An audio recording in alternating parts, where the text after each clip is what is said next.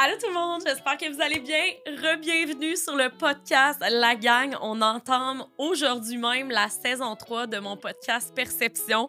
Je suis tellement excitée de vous retrouver, la gang. Vous m'avez bien manqué. Puis euh, vous n'êtes pas prêts parce que la saison 3, elle est remplie d'invités tout aussi incroyables les uns des autres. Fait que re-bienvenue. Et pour ceux qui euh, ne connaissent pas le podcast, euh, bonjour, je m'appelle Claudie Mercier et je suis l'animatrice du podcast Perception dans lequel j'invite des gens à venir me parler de leur parcours de vie atypique, de leur handicap, de leur santé mentale. Bref, c'est tous des gens qui en ont gros à dire puis qui peuvent euh, être vraiment inspirants. Fait que, bref, c'est pas mal ça.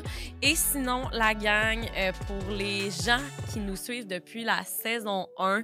Euh, guys, on a enfin une merch qui vient d'apparaître. Je suis tellement excitée. Je travaille sur la merch depuis la saison 2. Pour vrai, c'est vraiment c'est vraiment cool. J'ai vraiment hâte de vous, le de vous la montrer. Euh, en ce moment, je porte d'ailleurs un crewneck de la merch qui est amazing, mais différemment. Et sinon, j'ai un deuxième crewneck.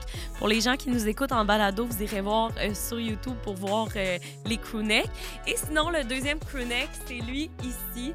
C'est hot de pas être hot. Donc, c'est vraiment pour venir faire un petit clin d'œil à la beauté des différences. En fait, c'est mon podcast euh, je trouve qu'il vient vraiment mettre en lumière les gens qui sont différents, mais qui sont beaux dans leurs différences. Puis c'est ça que je voulais mettre de l'avant avec ma merch. Et d'ailleurs, je trouvais ça super important de remettre un, euh, un don, en fait, à un organisme de mon choix. Euh, si vous achetez la merch, en fait, pour chaque crew neck vendu, on va remettre, ben en fait, je vais remettre 2 dollars par crewneck vendu à l'organisme L'Interligne, qui est un organisme, en fait, une ligne d'écoute d'aide pour les gens qui sont issus de la diversité sexuelle et de la pluralité des genres. Je trouvais ça super important. En ce moment, ils ont fait une annonce comme quoi leur ligne de nuit était menacée. Puis je vous ai demandé sur mes réseaux sociaux à quel organisme je devrais donner. Et vous m'avez pour la plupart répondu l'interligne. Donc, euh, je me suis dit que ça allait être parfait. Donc, euh, voilà. Si jamais vous voulez vous procurer la merch, la gang, ça va full m'encourager pour le podcast, pour les enregistrements. Ça m'aide à produire plus de contenu. Ça m'aide à produire du meilleur contenu aussi. Donc, c'est toujours bien apprécié. Je vais mettre le tout en barre de description. Et sinon, on se lance dans ce premier épisode de la saison 3. Aujourd'hui, Wow! On commence en force avec un invité que j'ai eu la chance de connaître en faisant de l'escalade. Son nom, c'est Sébastien. Il vient nous parler en fait de son passé dans les forces armées canadiennes parce que Sébastien, c'est un ancien euh, vétéran de l'armée. On vient parler de santé mentale également, d'alcoolisme, de toxicomanie. On parle de sa vie présentement, bref, de tout son parcours qui est plus qu'incroyable. Euh, il a fait euh, des missions en Afghanistan. C'était un des épisodes les plus wow, les plus spectaculaires, sincèrement. Je trouve qu'on commence la saison 3 en force avec un invité Wow, j'ai pas d'autres mots, vous allez le voir dans l'épisode. Puis ben sinon la gang, j'en dis pas plus, je vous laisse avec l'épisode. Ben le premier épisode de la saison 3. J'espère que vous aimerez ça. N'hésitez pas à vous abonner si c'est le cas. Et sinon la gang, en ce moment, j'enregistre au studio Les Remarqués. Euh, je sais pas si vous remarquez que c'est un nouveau studio. Le studio, il a été pimpé. Euh, si jamais vous aussi vous avez un balatos, que ça vous tente d'enregistrer vos podcasts euh, ici, vous pouvez donner mon nom ou le nom du podcast et vous allez avoir 100 dollars de rabais. Puis ben voilà, sur ce, j'ai fini mon petit blabla et je vous laisse avec l'épisode.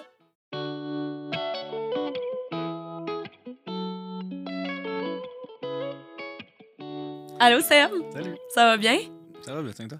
oui, merci. Je, by the way, les chums, si vous comprenez pas pourquoi je l'appelle déjà Seb, c'est parce que Seb, il m'a montré à faire de l'escalade de roche sur YouTube. Donc, je sens que j'ai déjà comme un petit lien avec lui. Euh, écoute, merci beaucoup d'avoir accepté mon invitation parce que c'est moi qui t'ai écrit pour t'inviter. Ça fait plaisir. Euh, bon, peux-tu nous faire une petite présentation de toi pour les gens qui, ben, qui aimeraient ça savoir t'es qui, en fait? hey boy, ça c'est. Euh, je suis qui? Je suis qui? C'est profond comme question. Hein? Je suis. Euh, aujourd'hui, ben, on va parler plus de mon, de mon passé euh, comme vétéran des Forces armées canadiennes, les problématiques que j'ai vécues aussi. Mais euh, aujourd'hui, ce que je suis, c'est un, père de famille, un, alpiniste, quelqu'un qui grimpe, on va en jaser aussi. Je fais que, puis je, suis, je fais des conférences pour aider les gens qui ont passé ou qui passent encore à travers les problématiques que j'ai vécues suite à ma carrière. Puis sinon, c'est vraiment large. C'est ça. Moi, je me considère comme un, J'essaie de faire le meilleur job que je peux comme, comme père, puis en même temps, euh, je surmonte mes, euh, mes problématiques encore aujourd'hui de, de, ma carrière. Wow, on dirait que dès la première question, tu m'as tout de suite inspiré. J'étais comme. Parce que tu disais au début, ah, je vais répondre comme ça va sortir. Je suis comme, mon Dieu, la première question, comment te présentes-tu? Tu te présentes super bien, fait que ça part bien. Euh, on va commencer par le commencement. En fait, toi, ben, tu viens ici pour nous parler de ton Mm, ben, de ton ancienne carrière, qui était euh, vétéran dans les Forces armées canadiennes. Comment tout ça a commencé? T'avais quel âge? Ça remonte à vraiment, vraiment loin. Euh, mon envie d'être dans, dans l'armée remonte à. J'avais 6-7 ans. Hein? Euh, ouais, c'est aussi loin que je peux me souvenir. C'était un, comme une vocation, quelque chose comme un. Ce qu'on dirait un calling, comme quelque chose qui était. qui était comme ancré dans moi. Puis c'était pas nécessairement que c'était l'armée, mais j'avais toujours un, envie d'être, euh, d'aider les gens, d'aider le monde. Hmm. Puis euh, j'avais une envie d'aventure aussi, j'avais une envie d'action, j'avais envie de, me garder en forme physique. Puis pour moi, l'armée, c'était comme un peu un, tout de ce que je recherchais. Puis en même temps, je me disais, je veux aller aider des gens dans des places où ce que le monde ne va pas les aider. je veux aller dans des, endroits qui sont à risque, des endroits où ce que le monde sont délaissés un peu. Puis euh, l'armée me semblait comme une bonne, une bonne alternative. Fait que j'ai vraiment travaillé là-dessus. J'étais un cadet à l'âge de 12 ans. Quand j'ai eu 12 ans, j'étais listené pour être un cadet. J'ai fait 6 ans avec les cadets de l'armée. Euh, ça a été des super belles expériences aussi. Puis je suis rentré dans l'armée. Euh, j'ai signé, j'avais 17 ans. Fait que ça n'a pas été comme un. avec la préparation de mes parents. Euh, fait que c'était vraiment un choix de carrière. Là. Des fois, on en a qui rentrent dans force parce qu'ils disent Ah, tu sais, je sais pas trop où aller, puis je vais, je vais m'enrôler, ça va payer mes études, puis ça. Mais moi, c'était vraiment un un choix depuis que tu étais jeune. Ouais, mais c'est un choix, je sais pas. C'était comme. Ça, ça s'enlignait là. Ça allait là, puis euh, c'est le chemin que, que j'ai suivi. Hein. Mais, mon Dieu, mais c'est tellement euh, intéressant dans le sens que tu avais 6-7 ans, les premiers instants où ce que tu t'es dit, moi, je veux sauver les gens, fait que je vais aller sûrement dans l'armée plus tard. Ouais, euh, tu sais, c'était un mix de tout. Je veux dire, les jeunes, on joue, on joue à l'armée, on joue à ça. Fait que je peux me souvenir de ces, de ces moments-là. Est-ce que c'était aussi euh, présent, l'envie d'aider à 6-7 ans, c'est venu quand même jeune pour moi, mm-hmm. l'envie d'aider puis d'être présent pour les autres. Là. Si on embarque dans la psychologie de la chose, là, comme mm-hmm. les, mes traumas d'enfance, peu importe, comment je vivais auparavant, on m'a élevé avec beaucoup de valeurs de, loyauté puis de, d'aider mon prochain. Fait ça a été comme ancré dans moi assez, euh, assez jeune. C'est les seules fois, les, premières fois que je me souviens vraiment que je voulais être dans l'armée, c'est euh, la journée qu'on a entendu les, euh, mon prof parler du 11 septembre. Oh my God. Euh, j'avais déjà des pamphlets de militaires puis tout ça dans, dans mes tiroirs. Puis, c'était quelque chose qui, qui m'entraînait. Mais je me souviens, mais dit à un moment donné, j'avais le, Ça fait cliché, là, mais j'avais des, des, pamphlets des, euh, des, soldats qui étaient en Afghanistan. Puis, quand j'étais revenu le soir après cette annonce-là, j'ai dit un jour, ça va être moi qui vais être là pour que toi, tu puisses être chez vous. Oh my God! C'était. Ouais, fait que ça a comme commencé de même. Puis, à partir de là, ben, ça a été ma dévotion pour le. servir le pays d'une certaine façon. Ben, mon Dieu, c'est servir le pays à 100 Tu... Qu'est-ce que ça prend pour rentrer? Parce que je suppose que tu étais dans les cadets depuis tout jeune, depuis 12 ans que tu disais. Euh, ça commence-tu par là? Non, non. Ah, OK, c'est ça. Parce que moi, j'ai été dans les cadets, puis il me semble que je me rappelle pas avoir des pamphlets. Là, non, non, non. c'est sûr qu'on fait affaire avec l'armée. Les cadets de l'armée sont affiliés avec certaines unités militaires. Euh, mais c'est pas parce que tu fais les cadets que tu vas nécessairement dans l'armée ou vice-versa. Mm-hmm. Pour être dans l'armée, c'est une job. le monde s'attend des fois à ce que ça soit euh, super compliqué rentrer ben là. C'est une job comme toutes. Je veux dire, c'est, la majorité du temps, c'est du 8 à 4. Euh, sauf nous, mettons, les soldats de combat puis les unités de combat qui, qui, ont des horaires un peu particulières des fois. Le reste de l'armée euh, travaille comme les civils, un peu, en uniforme.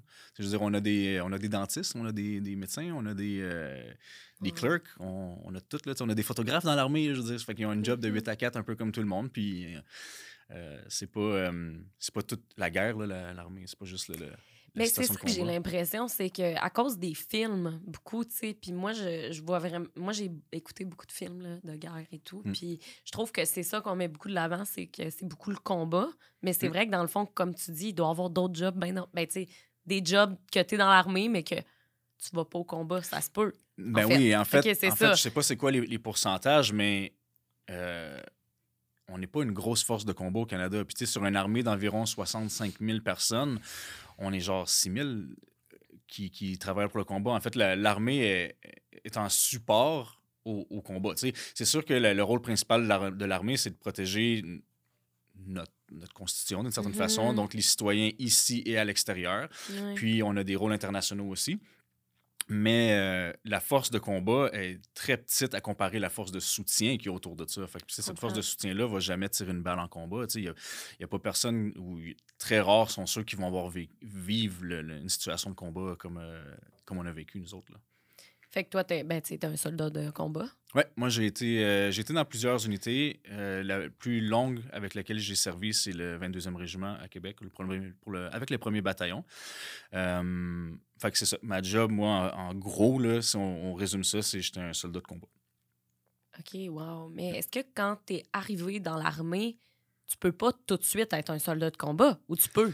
Oui, en fait, c'est un métier. Euh, OK, c'est vraiment ça aussi, là. C'est soldat de combat, c'est métier. C'est un métier. fait que ça, c'est un des métiers qui n'existent pas au civil. Fait que, tous les métiers qui sont civils existent euh, dans l'armée. Fait tout ce qu'on peut avoir au côté civil, c'est il y a l'équivalent côté militaire, mais c'est sûr qu'il y a des jobs comme artilleur, il n'y a pas ça dans le civil. Fait mm-hmm. on, a, euh, on a des jobs qui sont, qui sont de combat dans, dans l'armée. On a les métiers de les ingénieurs de combat, on a l'infanterie, l'artillerie, puis les blindés, qui sont quatre métiers vraiment associés avec les, les, forces de combat. Les, Puis le reste, en fait, tout est là pour soutenir ces, efforts-là. Je comprends. Mais euh, moi, ma, ma, job, quand on va rentrer au centre de recrutement, là, euh, il y en a pour qui ça marche, il y en a pour qui ça marche pas, mais on a des choix de métiers à remplir. Il y a trois, trois options. Puis euh, généralement, l'armée, étant l'armée, ne va pas nécessairement t'octroyer le job que tu as voulu. Fait que dans tes trois choix, ils vont essayer de te donner là-dedans, mais ils vont t'envoyer dans des places où ils ont besoin. Mais c'est rare que si tu te rentres là comme soldat d'infanterie ou tu demandes d'être soldat d'infanterie qu'ils vont t'envoyer comme euh, euh, Air Force euh, sur des hélicoptères. ils vont essayer de rester dans les, dans les eaux de ce que tu as demandé, mais tu restes que tu es un soldat puis tu vas être envoyé où on a besoin de toi. Mais moi, quand je suis rentré là, c'était l'infanterie, puis était vraiment en demande parce qu'on était en, mission en Afghanistan, qui on était comme dans les débuts, là, quand je suis rentré dans l'armée des missions en Afghanistan. Puis euh, l'infanterie était, en demande. on avait besoin de beaucoup de monde. Fait que ça a été quand même facile pour moi de rentrer là. Euh, comment ça commence? C'est par le cours de recrue, où ce que tout le monde, en grosse partie, passe par là, à moins qu'ils passent par les collèges militaires, euh, universitaires. Mais c'est un cours où ce que tous les militaires passent au travers, qui est un, cours de recrue. Ça a changé beaucoup dans les dernières années. Là. Moi, quand ben j'étais là-bas, c'était 13 semaines. Puis après ça, on partait faire nos cours de métier. Donc, mon cours de métier, moi, c'était soldat d'infanterie euh, de combat. Fait qu'on m'a montré à, tirer, on m'a montré à faire des attaques de section, on m'a montré à faire euh, à me défendre, on m'a montré des arts martiaux, on m'a montré vraiment comment euh, trouver un ennemi, l'abattre, puis sécuriser des endroits. Fait que c'était ma job, c'était ça. Ben, ben, mon Dieu, puis c'est tout qu'un travail. Je veux dire, je suppose qu'aussi, il faut que tu sois dans une certaine shape musculairement parlant, là, dans le sens que, tu sais, Ouais, oui, ils vont te mettre là. en forme, je suppose, là, tu sais. Oui, euh, c'est sûr. C'était juste les cours étaient difficiles, physiquement. Euh, c'était pas l'enfer en tant que tel, sauf que c'est sûr qu'il te faut, euh, il faut une shape ou il te faut une détermination quand même grande. Parce que j'ai vu du monde qui était en forme, qui ont plus rushé, puis il y en a beaucoup qui étaient en forme, qui ont lâché, hmm. euh, versus des gens qui étaient un peu moins en forme, mais qui étaient vraiment déterminés à être au, au, régiment. Je reviens à quand tu disais qu'il y avait quatre catégories. Il y a l'infanterie, les, blind... les blindés. Oui, ben on, on va faire les quatre métiers de combat. C'est. Euh, euh, comment je peux t'expliquer ça? Euh, c'est des métiers, en fait. C'est quatre métiers qu'on appelle des métiers de combat qui sont faits pour pour réussir votre mission, maintenant? Oui, oui, exact. Mais ça peut être utilisé dans plein, plein, plein de sciences. les soldats d'infanterie et les, les, métiers de combat, on est utilisés partout. durant la crise du verglas, on était présents. Je veux dire, fait, on, on, est, on est vraiment large comme. On, est de la main-d'œuvre un peu pour tout. Ah. Mais en situation de combat, euh, on a besoin de plusieurs unités. Puis, tu sais, moi, je suis pas qualifié sur un, un Léopard qui est un tank euh, canadien. Moi, j'ai aucune idée comment ça fonctionne, cette Mhm. affaire-là. Fait qu'il faut des gens qui sont qualifiés pour l'entretenir, l'utiliser, l'opérer. Euh, Comme les ingénieurs de combat, mettons. ben, les ingénieurs de combat, eux autres, ce qu'ils ce qu'ils font, c'est un, une job à part. Ils vont, ils vont faire beaucoup de construction. Donc, nos défenses, ils vont être utilisés. Ils vont être utilisés pour déminer beaucoup de choses. Tu sais, les explosifs, comme en Afghanistan, moi, j'ai fait beaucoup affaire avec les ingénieurs. Puis, euh, my God, tu sais, merci pour, pour toute la job que vous avez faite pour nous autres là-bas parce que la, la menace numéro un en mission, c'était les, les, euh, les explosifs euh, cachés. Cachés, Puis ouais. les le job des ingénieurs là-bas, c'était de les trouver, de les faire péter, les trouver, les faire péter. Fait que les autres, ils, Ah. ils couraient un peu après ça pour nous protéger, nous autres. tu sais. Fait qu'ils s'occupaient des infrastructures, infrastructures les ingénieurs s'occupent des, euh, des explosifs, de s'en débarrasser. Euh, de, faire des brèches dans les défenses ennemies puis tout ça. Fait qu'ils sont, sont très, très euh, versatiles aussi. On a les artilleurs qui s'occupent de, de nous protéger aussi d'une certaine façon puis de nous appuyer de par une bonne distance. Euh, souvent, ils étaient sur les camps euh, ou des camps avancés où quand on avait besoin de support, quand on se faisait tirer dessus ou qu'on avait besoin de, d'aide supplémentaire pour prendre une supériorité sur l'ennemi, ben, on appelait la- l'artillerie. Fait qu'eux autres, ils ont des calculs super précis de leur, de leur canon, puis où ce qu'on était versus où ce que l'ennemi était, ben, ils sont capables d'envoyer un... un- Comme un avion un- avec... non, euh, mais pas un avion, un, obus d'artillerie. Fait qu'un un canon, comme dans, dans le temps, les vieux canons qui tiraient, ils sont capables Ah. d'aller... euh, Fait que c'est ça, Bien leur quatre métiers qui sont essentiels quand tu veux aller au combat, en fait. Oui, Vous exact. êtes une équipe complètement. Exact. Dans... Mais vous faites chacun votre travail. Euh, là, à ce moment-là, tu as 17 ans quand tu as décidé de t'enrôler dans les forces d'armée. Ouais. C'est à quel âge que tu as fait ta mission en Afghanistan? Euh, L'Afghanistan, j'avais 20, 20 ou 21, 20 ans, je pense. Je suis revenu, j'avais ouais, 20 ans quand je suis parti, j'avais 21 ans. Ouais, 20 ans quand je suis parti. Est-ce que c'était ta première, pas mission de combat, là, mais mettons, euh, c'était-tu la mission, la mission qui te demandait d'aller à l'extérieur? Tu sais, l'Afghanistan, on va se le dire, je pense qu'on associe tout ça un peu à, à la guerre, tu sais, à... Ouais, ben ça a été une, une mission de combat euh, d'importance. En fait, je pense Mhm. que ça a été la plus longue euh, dans laquelle on a été impliqué depuis vraiment longtemps. Là, en fait, ça a été ça, au moins de 2001 à 2011, je pense, qu'on Hein? était en mission de combat. Wow. Ouais. Puis après ça, ça a été une mission de soutien pour le pays, mais ça a toujours été une mission de soutien pour le pays aussi. Mais euh, ouais, non, comme je dis, j'ai- servi dans dans dans d'autres places, mais la, Ouais. la grosse mission, euh, ça a été, ça a été l'Afghanistan. Comment qu'on t'annonce que tu pars? Que- comment ça se passe? Parce que, tu sais, c'est ton travail. Donc, est-ce que tu arrives un matin puis on te dit, OK, aujourd'hui, ben pas aujourd'hui, mais dans une semaine, tu t'en- tu t'envoles vers l'Afghanistan puis tu t'en vas faire ta mission là-bas? C'est euh, généralement non. Non, euh, on, on est, on a un long entraînement avant de partir en Afghanistan. OK. Euh, mais ça dépend encore. C'est vraiment du cas par cas. Parce que généralement, ce qu'on ce qu'on fait, on appelle ça une, une- une rotation. euh, parce que je pars pas à la guerre pendant, pendant euh, Ben six non, ans, pendant, ouais, non, c'est ça. On a des, euh, des, des missions qui vont durer entre 6 et 10 mois, euh, dépendamment. Puis ce qu'on va faire, c'est qu'on va faire une rotation. Donc, notre régiment va partir en Afghanistan, le 22e va partir, on va faire une mission là-bas. Puis pendant que les gars sont en mission, euh, les autres régiments, d'autres d'autres gangs euh, vont être en train de faire euh, une montée en puissance qu'on appelle une montée en puissance et on se prépare à partir en mission. Puis l'autre gang qui vient de revenir, qu'on a remplacé, bien, ils font une reconstruction. Donc, ils vont réengager du monde parce qu'il y a eu des blessés, il y a eu des morts, il y a eu des, euh, des gens qui quittent, qui changent de métier parce que Mhm. ça a été difficile. Peu importe, Ben ils, oui. ils rebâtissent un peu leur unité. Mais comme moi, quand je suis revenu avec le, le 22e, puis qu'on on se préparait à partir en Afghanistan, on a eu une bonne année d'entraînement où ce que tu sais que la prochaine rotation, c'est toi qui c'est toi qui y vas. Fait qu'on a, on a des entraînements un peu partout. On s'entraîne pour la job qu'on va aller faire euh, en Afghanistan. Puis en même temps, ben, on pratique justement interdisciplinaire avec les, avec les tanks, avec les, les artilleries. Puis on, on pratique, on fait des scénarios, beaucoup de scénarios, on se pratique là-dessus. Puis euh, avant de partir, on a beaucoup de paperasse. Tu sais, je veux dire, c'est, c'est, c'est pas juste comme. euh, Hey go, euh, la guerre a commencé, tu- Ouais. t'en vas. Il y en a que ça a été comme ça, comme en 2001, là, en octobre. euh, quand les soldats sont débarqués la première fois, là, quand il y a eu les attentats, ben, ça s'est fait vraiment rapidement. C'est comme il faut dépêcher du monde là-bas. Vous avez euh, quelque temps à préparer vos affaires, vous partez. Mais quand c'est une longue durée, on est capable de, de se prévoir un peu d'avance. euh, quand tu as déjà fait l'entraînement pour aller en Afghanistan, euh, il y en a qui ne l'ont pas eu, cet entraînement-là, parce qu'ils viennent d'arriver au bataillon. On est déjà parti, mais là, on a des blessés, on a des morts, on a des. Euh, il y a ce qu'on appelle le peloton de. de... C'est pas le peloton d'attente, mais c'est. C'est comme un peu les.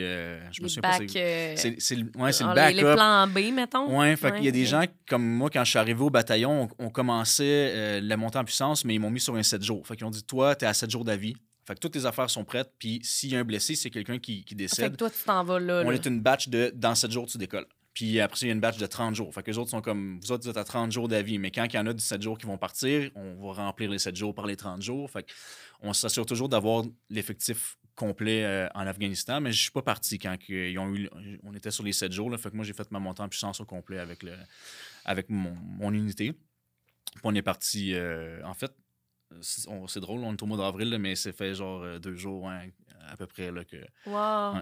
que ça fait combien de temps? Euh, début, c'était 2009. Fait que ça fait 14 ans. Ça fait, wow! Fait qu'il y a 14 ans, tu es parti pour la première fois vers l'Afghanistan. Vers l'Afghanistan, oui. Tu dis-tu. Euh, c'est vraiment intense. moi, on dirait que j'ai tellement de la misère à, m'imaginer que justement, il y a des gens qui, comme, qui décident, genre, hey, moi, je vais être soldat de combat. Je pense mm. que c'est un métier qui demande beaucoup de de courage. Puis ça, on s'en était déjà parlé euh, préalablement, toi et moi, mais comment tu te sens avant? on dirait que je comprends pas. Tu te dis-tu, OK, moi, je suis peut-être prêt à, mourir pour mon pays, puis ça va être ça. C'est. Euh, c'est une pensée qu'on a.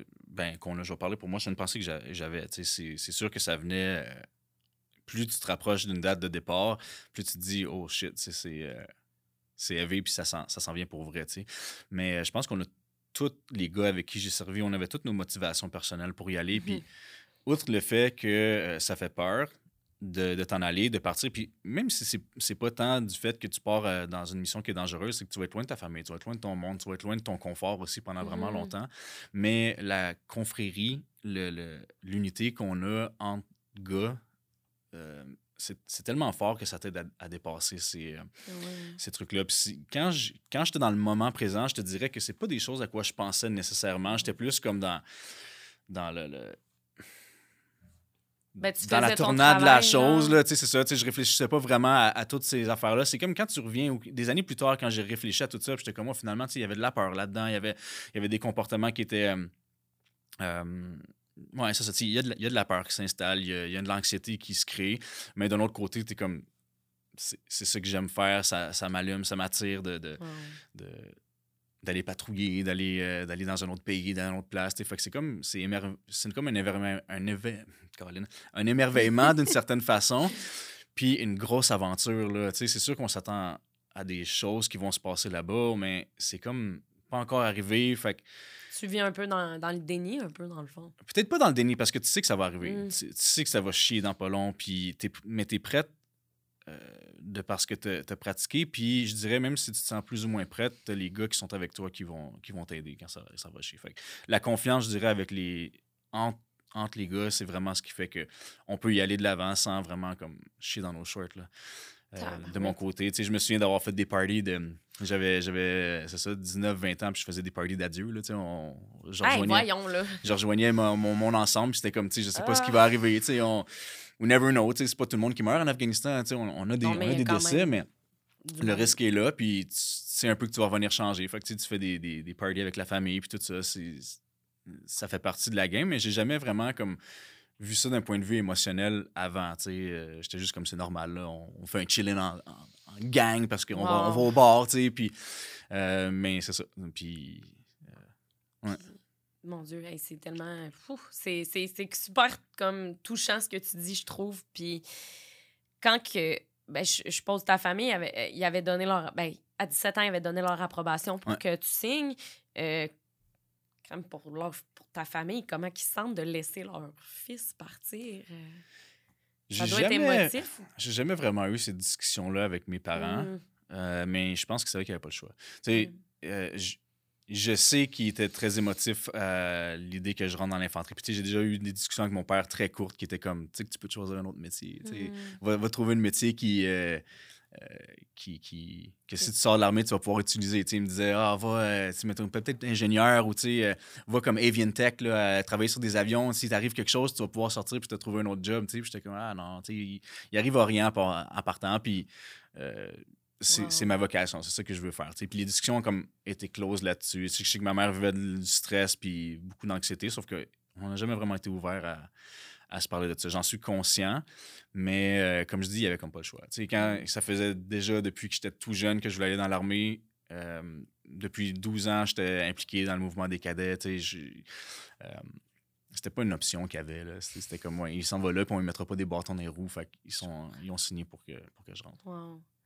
Puis, t'es resté combien de temps ta première mission en Afghanistan?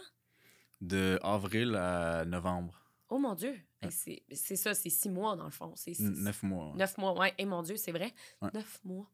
Qu'est-ce, à quoi ça ressemble un neuf mois euh, en Afghanistan? T'as-tu mais je sais, excuse, moi, je me fie beaucoup aux films que j'ai écoutés, là. C'est vraiment bizarre, C'est les seules références que, que, vous avez. C'est ça. C'est pour ça que c'est tellement nécessaire de te recevoir sur le podcast pour ouvrir les yeux aux gens qui comprennent pas nécessairement euh, le travail euh, d'un vétéran. ton neuf mois, à quoi qu'il ressemble? As-tu un camp de base? As-tu des jours où que tu dois justement vraiment aller au combat puis tu le sais que ça va tirer puis que... C'est... Oui, oui, il y a des, ben, il y a des journées. L'Afghanistan, c'était très, très incertain. Il n'y avait jamais de journée où on se disait comme ça va péter aujourd'hui, ça pètera pas aujourd'hui. C'était comme c'est une surprise dans tous les fucking jours. il, y il y avait une, base internationale qu'on appelait CAF, le Kandahar, euh, Airfield, qui était une base internationale. Puis euh, ça, j'ai dû y aller comme quatre fois. J'ai atterri là. Euh, puis c'est une zone qui est quand même on appelle ça le safe zone. C'est le green zone. On, est quand même safe là-bas. Il y a des obus qui, d'artillerie qui explosent une fois de temps en temps sur CAF, mais la zone est quand même super sécuritaire. il y a des murs de béton partout. Euh, il doit y avoir 30 000 personnes là-dessus. Je ne sais pas combien qu'on était, mais toutes les armées internationales sont comme reliées là. C'est comme le quartier général de, euh, de la place à Kandahar où, ce nous autres on opérait. Puis après ça, ben, on est dispatché un peu partout dans la province. Fait qu'on a, on a une une place où on va s'occuper de cet endroit-là pendant les prochains mois ou jusqu'à temps qu'on soit dispatché. Tu sais, je veux dire, on est des pions un peu qui, mm-hmm. on va où on a besoin d'aller. Puis, euh, on avait un camp euh, ben, en fait, nos unités ont été comme dispersées un peu, puis on s'est promené à travers Kandahar, à travers la mission. Fait il y a des moments qu'on était à, un, camp qui s'appelait Mason Guard, il y a des moments où on était à Dan District, il y a des moments où on était à Camp Nathan Smith. Fait on, on, se promenait à travers de ça, puis il y a des opérations qui demandaient à ce qu'on aille sur des maisons de peloton. Euh, qu'on, ça, on, a, on appelait ça des maisons de peloton parce qu'on euh, on avait une unité qui prenait comme une ligne plus avancée de l'ennemi ou plus exposé, je dirais. Puis on se fortifiait une maison, on se fortifiait un, petit compound où ce que on vivait là. Puis à partir de là, on, faisait nos opérations dans, dans, le secteur. Fait que ça, on se promenait. On se promenait beaucoup. Moi, pour ce qui est de la base internationale de CAF, la majorité des militaires qui vont en Afghanistan vont faire leurs neuf mois là. Ils vont aller là-bas, puis à partir de là, ils vont euh, être sur leur ordinateur, ils vont faire euh, de la surveillance aérienne, ils vont mm. vivre sur la, grosse base, puis après ça, ben, non, non, pas nous autres. On, on, allait là-bas une fois comme je dis, peut-être quatre fois que j'étais allé là. Euh, il y a une opération qu'on a faite à partir de là qu'on est allé genre dormir une nuit à CAF. Puis à toutes les fois qu'on va là-bas, on en profite parce que là, on a nos, on a une grosse cuisine, on a de la bouffe qu'on peut aller mhm. manger. Il y, a plein de, mhm. y a plein de cuisines. Euh, il y avait les, les, cuisines thaï, les cuisines britanniques, françaises, puis tout ça fait qu'on allait manger là, comme on pouvait. Puis on allait au Tim, il y avait un Tim Horton. Hein?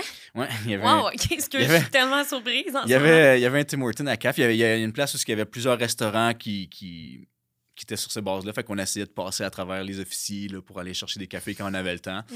Mais, euh, ouais, c'était comme notre ben, dada là, euh, quand on pouvait y aller, mais après ça, on retournait dans, on retournait dans le sable. Puis, puis dans le sable, vous dormiez euh, sur des petits lits de camp? Euh, ça dépend où est-ce qu'on était. Il y a des camps qui étaient plus euh, confortables que d'autres. On avait nos lits simples sur des maisons de peloton, c'était sur des, camp, des, des, lits de camp qu'on avait. ouais, fait que Puis on avait. Le luxe, il était, il était variable d'une place à l'autre, tout ce qu'on allait là. je comprends. Est-ce que vous mangiez la nourriture de militaire, justement? Tu Encore une fois, moi, ma seule référence, c'est les films. Là. Je m'excuse si je te pose des questions bizarres. Là. Ça dépend encore. Euh, sais, comme je disais, mettons, on était à CAF, euh, il y a de la cuisine internationale de C'est haut ça. de Ben gamme. oui, là. of course, ouais. C'était cool. Sur euh, le camp Nathan Smith, on avait des super de bons cuisiniers. C'était des tentes. On avait des, des Ah, tentes. Euh, puis il y avait des cuisines de campagne là-dedans. La bouffe était, était super bonne. Tu sais, je veux dire, c'était un grill. Là, puis ils faisaient, faisaient leur bouffe. On avait des, des bons déjeuners, des gros déjeuners. Euh, sur les FOB, les, les- ce qu'on appelle les, maisons de peloton, les Foreign Operation Mhm, Base, mhm. on mangeait des rations. Euh. Ou sinon, ben, on, on s'était fait aussi un, un barbecue, genre avec des, des demi-drums. On s'organisait comme on pouvait, mais c'est sûr que la majorité de la bouffe qu'on mangeait, c'était la- des rations euh, Je comprends. canadiennes. ouais. T'as-tu des congés euh, quand t'es là-bas ou pas Non. vraiment? Non, la- c'est ben, ça? Le seul congé que tu as, ça s'appelle un, un R&R. C'est euh, un deux semaines et demie, trois semaines où ils peuvent te ramener chez vous. Ben, en fait, ce qu'ils font en mission, là, les, nos règles, c'est qu'ils vont payer un billet d'avion au maximum de la distance entre le pays où tu es déployé puis chez vous. Fait en étant en Afghanistan, c'était un peu partout sur la planète parce qu'on était vraiment genre l'autre bord. Ouais. Fait il y a plein de monde qui sont genre allés en Thaïlande, en Australie, en, Ah, OK. pardon, pendant les, euh, les vacances. Euh, moi, je suis pas revenu. Ben, moi, je suis revenu en fait ici parce que j'ai échangé mes congés avec un, un de mes chums qui se faisait genre la troisième fois qu'elle allait en Afghanistan. Puis mes congés, moi, étaient genre au mois de juillet. Fait que j'étais comme vraiment comme centré dans le milieu. Puis c'était comme les meilleurs congés que tu peux pas avoir, parce que je faisais genre un 4-5 mois, je revenais pendant trois semaines, puis un autre 4 mois après. Puis euh, lui a eu ses congés, c'était trois semaines après la date de départ. Ah, mon Puis comme- Dieu! Ouais, Ah, mais c'est tellement plate. c'est chiant, là. Parce qu'après, tu restes comme un huit mois. Tu comme... restes là-bas vraiment longtemps. Ah, OK. Fait moi, je suis ben, super innocent. Là. Je suis comme, ah, tu sais, euh, Chief, je vais, je vais le prendre tes congés. On va demander si on peut switcher. Fait qu'on a rempli un mémo, tu sais, qu'on a switché. Fait que je suis parti pendant trois semaines. Ah, Je suis revenu chez nous. Comme je j'avais pas de place où aller, là, je voulais pas aller en Thaïlande. Puis il y avait pas de mes amis qui étaient en congé en même temps que moi. Tu sais, tout le monde a fait comme fuck toi, fuck tes dates Ben de oui. congé. Là, Je- Fait que je suis revenu chez nous pendant euh, deux semaines et demie. Puis je suis reparti après ça de. pendant... Huit jus- mois jusqu'au- ouais, mois de novembre. là. Wow. Fait que, puis là-bas, les congés, tu sais, je veux dire, euh, c'est tous les jours qu'on travaille, oui, là, euh, pas mal. Il y a toujours quelque chose à faire, tu sais. Puis si c'est pas une, une patrouille en tant que telle, si c'est pas une mission, si c'est pas. euh, Il y a de l'entretien à faire sur ton équipement, il y a de l'entretien à faire sur les camions, Ouais. mais il y a des temps morts. Je veux dire, on, on attend beaucoup souvent. L'état-major sont comme, ah, ben, on, on a telle, telle, telle mission à aller faire, on a telle chose à aller faire, mais nous autres, pendant ce temps-là, pendant que les autres discutent, ben, tu dors, Mhm. tu t'assois, puis tu dors un peu partout. Là. On, tu était vraiment réputé pour dormir dans toutes les conditions euh, possibles. Tu dors quand tu peux, mais sinon, euh, si t'as pas de mission de nuit, tu tu dors le soir. Il il on se réveille, on fait de la sécurité autour de notre périmètre, mais après ça, tu vas te recoucher. Puis... T'entends-tu, euh, quand t'es en Afghanistan, est-ce que t'entends tout le temps des explosions ou pas vraiment? Euh, T'entends-tu comme des sons de... oui, comme- oui, oui. oui, ben, c'est- encore là, je peux parler pour moi, Oui, parce qu'il y en a qui vont pas entendre un, un coup de feu oui, évidemment. le temps qu'ils sont, sont là-bas, mais euh, oui, très, très, très fréquemment. En fait, là, euh, juste des explosions à Haïti, que ce soit nous autres qui ait déclenché parce qu'on les a trouvés puis on les a fait péter. La majorité, je dirais, on les trouve. Ok. Tu sais, La, la police afghane ou les civils afghans nous appellent puis nous disent Ah, on, on a trouvé euh, quelque chose de suspect là, on va faire un cordon de sécurité, les ingénieurs vont puis ils la font péter. Fait on, on enlève la menace ou que c'est déclenché euh, en ville ou que c'est déclenché par nous. Euh, la moyenne, c'est genre quotidiennement, de, d'explosifs. Je pense qu'on a eu comme un record là, quand j'étais là-bas, de nombre de, de IDs qui ont pété. Là, on pouvait, quand on faisait des, des, des runs de ID, là, que notre journée, c'était comme on s'en va euh, protéger les ingénieurs pour faire péter les ID. On pouvait en faire 4-5 dans une journée, pour Wow. faire sauter les, les bombes. Fait que c'était vraiment. Les bombes étaient vraiment euh, très, très, très fréquentes. Les coups de feu, moins, moins présents. Les, les, les, les, euh, échanges de coups de feu étaient, étaient moins présents, mais vraiment les explosifs, c'était choses euh, tout le temps, tout le temps, tout le temps, tout le temps. Euh, on arrivait souvent sur des, des après, des, des aftermath, des scènes d'aftermath. Fait qu'on allait faire, euh, donner des premiers soins à ce qu'on pouvait, qu'on pouvait donner. hein. OK, parce que toi aussi, tu t'es formé là-dedans, en premiers soins. Ouais. Euh, oui, en fait, dans la job d'in- d'infanterie, dans les soldats d'infanterie, on est assez versatile. là. Tu sais, Ok. Back in the days, là, durant la Deuxième Guerre mondiale, c'était ce gun-là, tu tires ce gun-là, puis on te montre comment ça, ça fonctionne. Aujourd'hui, les soldats sont, sont super versatiles sur plusieurs jobs, puis on s'assure que chaque section ait un peu de tout inclus. Fait que, tu sais, il y a des, du monde qui vont être tout le monde est qualifié sur les premiers soins de base. Tout le monde est quali- qualifié sur les premiers soins. Dans l'infanterie, dans les métiers de combat, on est qualifié sur des soins en situation de combat qui sont un petit peu plus poussés. Puis, il y a d'autres qualifications aussi qui s'appellent euh, le T-Triple-C, qui sont les, les comme un advanced first aid euh, que j'ai fait, moi, avec un, un de, mes, un de mes chums là-bas. OK. Euh, fait ma job à moi, puis lui, c'était vraiment de s'occuper des, des, euh, des mass casualties, ce qu'on appelle, quand on avait plusieurs blessés civils, bon, on s'occupait de faire le triage, puis c'est nous autres qui faisions les soins les plus, euh, les plus poussés. Euh, parce que nous manquait beaucoup de techniciens médicaux. Il y avait les, les infirmiers, c'est eux autres qui faisaient la meilleure job au monde, là, sauf qu'il n'y en avait pas assez. Ouais. Fait qu'on a formé beaucoup de soldats d'infanterie, dont moi, qui devaient s'occuper de ces, de ces blessés-là. Fait que quand notre section arrivait quelque part puis qu'il y avait des, des problématiques médicales à, à régler, si on n'avait pas de tech med ou si on en avait un, je l'assistais. Puis euh, c'était une, de mes, une de mes tâches là-bas. Wow. C'est, fou parce que c'est, c'est tellement plus large que, que ce que je pensais dans ma tête. Ouais. tu sais. C'est vraiment intéressant. Et là, ben, j'arrive un peu à la partie comme un peu plate, là, dans le sens que est-ce que tu te rappelles la première fois que tu as eu à, tu- à utiliser, tu sais, comme ton, ta protection, dans le sens que vous- tu te rappelles d'un moment où ce que ça se tirait de tout bord, tout côté? Est-ce que tu as un moment en tête où c'est pas arrivé? Ah ben, je n'ai je n'ai plein de moments Plusieurs, en tête, ouais. mais la, la première fois euh, que j'ai- j'ai j'ai vu ça, euh, la première journée, j'ai pas participé. On faisait euh, un, un cordon. En fait, il y avait une opération de l'armée afghane puis des Américains sur un, un bastion taliban. On savait qu'il y avait, il y avait de l'activité ennemie là-bas. Puis là, ce qu'il faisait, c'est qu'il allait, il allait swiper, on dirait comme passer le balai là-dedans. là. Euh, puis notre job, nous autres, ça faisait quelques jours qu'on était en Afghanistan. Puis notre job, nous autres, c'était de faire ce qu'on appelle les cut-offs. On, se mettait plus de retrait en arrière, puis on allait ramasser un peu la volaille qui partait à la course. Fait que, le monde qui se sauvait, on, on les ramassait. Puis le- notre job, c'était de, de faire le cordon de sécurité. Donc, quand il allait avoir l'opération, si ça se mettait à chier puis qu'il y a du monde qui se sauvait, ben nous autres, notre job, c'était d'anéantir l'ennemi qui, qui se poussait. Euh, mais cette journée-là, on était quand même super éloignés. Puis c'est la première fois que j'ai vu euh, un, combat euh, par, le, par le feu, là, un, vrai combat, full-blown combat en Afghanistan qui était quand même assez impressionnant, je dirais, parce que c'était la, nuit. Puis, euh, ils ont des balles traçantes qu'on appelle notre côté plus que les, côtés talibans. Là, quand on tire, il y a, fait- il y a des, il y a des balles rouges. Ça fait, quand ils tirent avec un arme automatique, ça fait comme un sillon.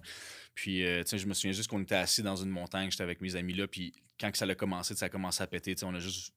C'était un feu d'artifice. Pour moi, quand j'ai vu ça la première fois, j'étais pas tant cons- conscient qu'il allait avoir des morts là-dedans, qu'il allait avoir des blessés, que le monde était en train de se battre pour leur vie en bas, mais c'était plus comme wow. Tu sais, what the fuck? Il y a, tellement, il y a, tellement de lumière, de, de ci, de ça, ça crie, ça tire partout. Puis nous autres, on est comme un peu en retrait, puis j'ai comme. C'était un show. C'était pas réaliste. Quand j'y repense, quand je le vois dans ma tête, c'est comme un.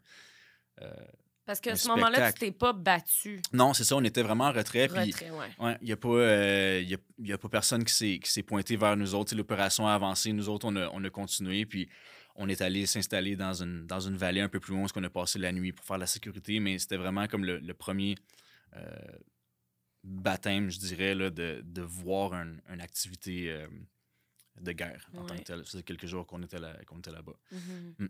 Puis toi, un combat, toi, tu as déjà euh, été en combat dans le sens tu t'es déjà battu pour ta vie, je suppose. là, dans le sens, ben, Ouais. pour ta vie, ta la vie des autres aussi, tu sais.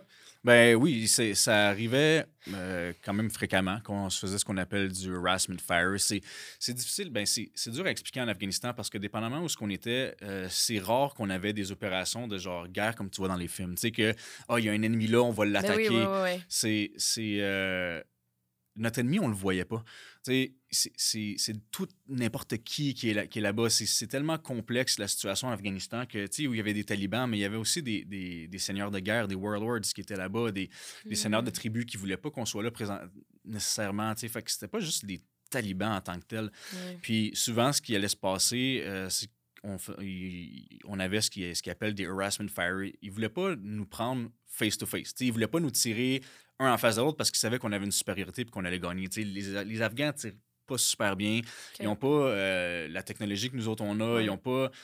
euh, fait qu'on on les pétait. Là, quand, quand- quand ils se mettaient à nous tirer dessus, tu sais, quand je parlais de l'arti- l'artillerie tantôt, que ce soit ça ou le support aérien, sais, ils n'ont pas beaucoup de chances de gagner contre nous autres. Est-ce que quand que tu es là-bas, tu peux avoir des contacts avec tes proches ou justement, tu pas moyen de communication? Tu as des contacts avec tes, avec tes proches. On a, euh, euh, ben encore là, ça va dépendre où ce qu'on est, mais il, s'assure pas mal qu'on a, qu'on a contact. Si on est sur la base, euh, euh, comme au camp Nathan Smith, il y avait des containers où on a des téléphones puis des ordinateurs. Parce que tu peux, tu peux parler? Je, je me souviens pas les ordi comment ça fonctionnait, mais je sais que les appels, on avait des cartes comme un 5 minutes par jour accumulées. Fait que si tu partais une semaine, tu avais une demi-heure pour parler avec tes, avec tes proches. Pardon. Mais non, euh, prends, ton temps. Fait que c'est ça. Tu avais la communication avec les ordinateurs puis tout ça. Euh, les seuls moments, puis si on était sur des Forward Operation Base, on avait des téléphones satellites aussi. Fait mm. il s'assure que la communication euh, passe avec tes proches. C'est sûr que c'est pas tous les jours que tu donnes des nouvelles. Tu es quand même mm-hmm. assez occupé, mais quand tu as des temps de libre, c'est quand même super respecté ça, le fait que tu peux avoir du temps avec, avec ton monde. Fait on pouvait, on pouvait appeler, on avait accès à Internet, accès au, au téléphone aussi. Les seuls moments où ce on n'avait plus accès puis que tout était barré, en fait, qui n'autorisait pas, c'est quand il y avait un décès ou un blessé grave. Euh, ils barraient tout jusqu'à temps que la famille soit notifiée. Pour, mm. pas, pour pas que. Euh, ils l'apprennent d'une autre façon. Par message texte, je dis, euh, un tel, euh, il reviendra pas, puis que là, cette personne-là lit ça dans les médias, puis tout ça, puis que la famille, ben, se fasse mettre au courant par CNN, tu sais, que son, son, fils est mort. 100%. Fait qu'il mettait des cadenas sur tout, puis il empêchait la, communication avec le, reste du monde jusqu'à temps que la. Ben, c'est bien pensé, là. Je veux dire, c'est pour le respect de la famille, tu sais, surtout. Exact. Euh, je veux dire, tu as été en contact avec, euh, avec la mort. Tu as été en contact avec euh, des, des gens qui ont décédé autour de toi. Mm-hmm. À ce moment-là, je sais que tu disais que vu que c'était pas réel, tu n'étais pas capable de te projeter, mais le jour où c'est devenu réel, est-ce que tu as vécu tes émotions ou tu as tout gardé ça en dedans? Euh, non, j'ai pas vécu mes émotions. Euh, en fait, là, ce qui est, ce qui est drôle, ben, ce qui est drôle, c'est que quand je suis revenu d'Afghanistan, moi, j'étais persuadé que j'allais pas avoir de problème après.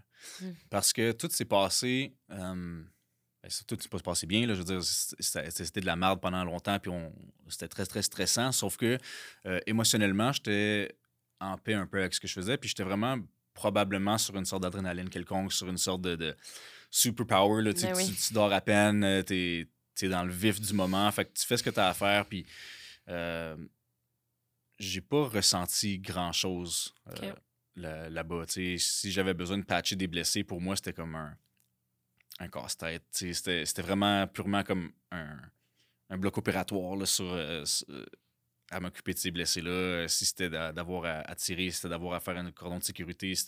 Tout se faisait quand même genre, comme un automatisme un peu. Mm-hmm. Puis euh, quand je suis revenu, je suis comme fin, tu sais, j'ai pas été affecté émotionnellement par, par rien. Tu sais, euh, par rien.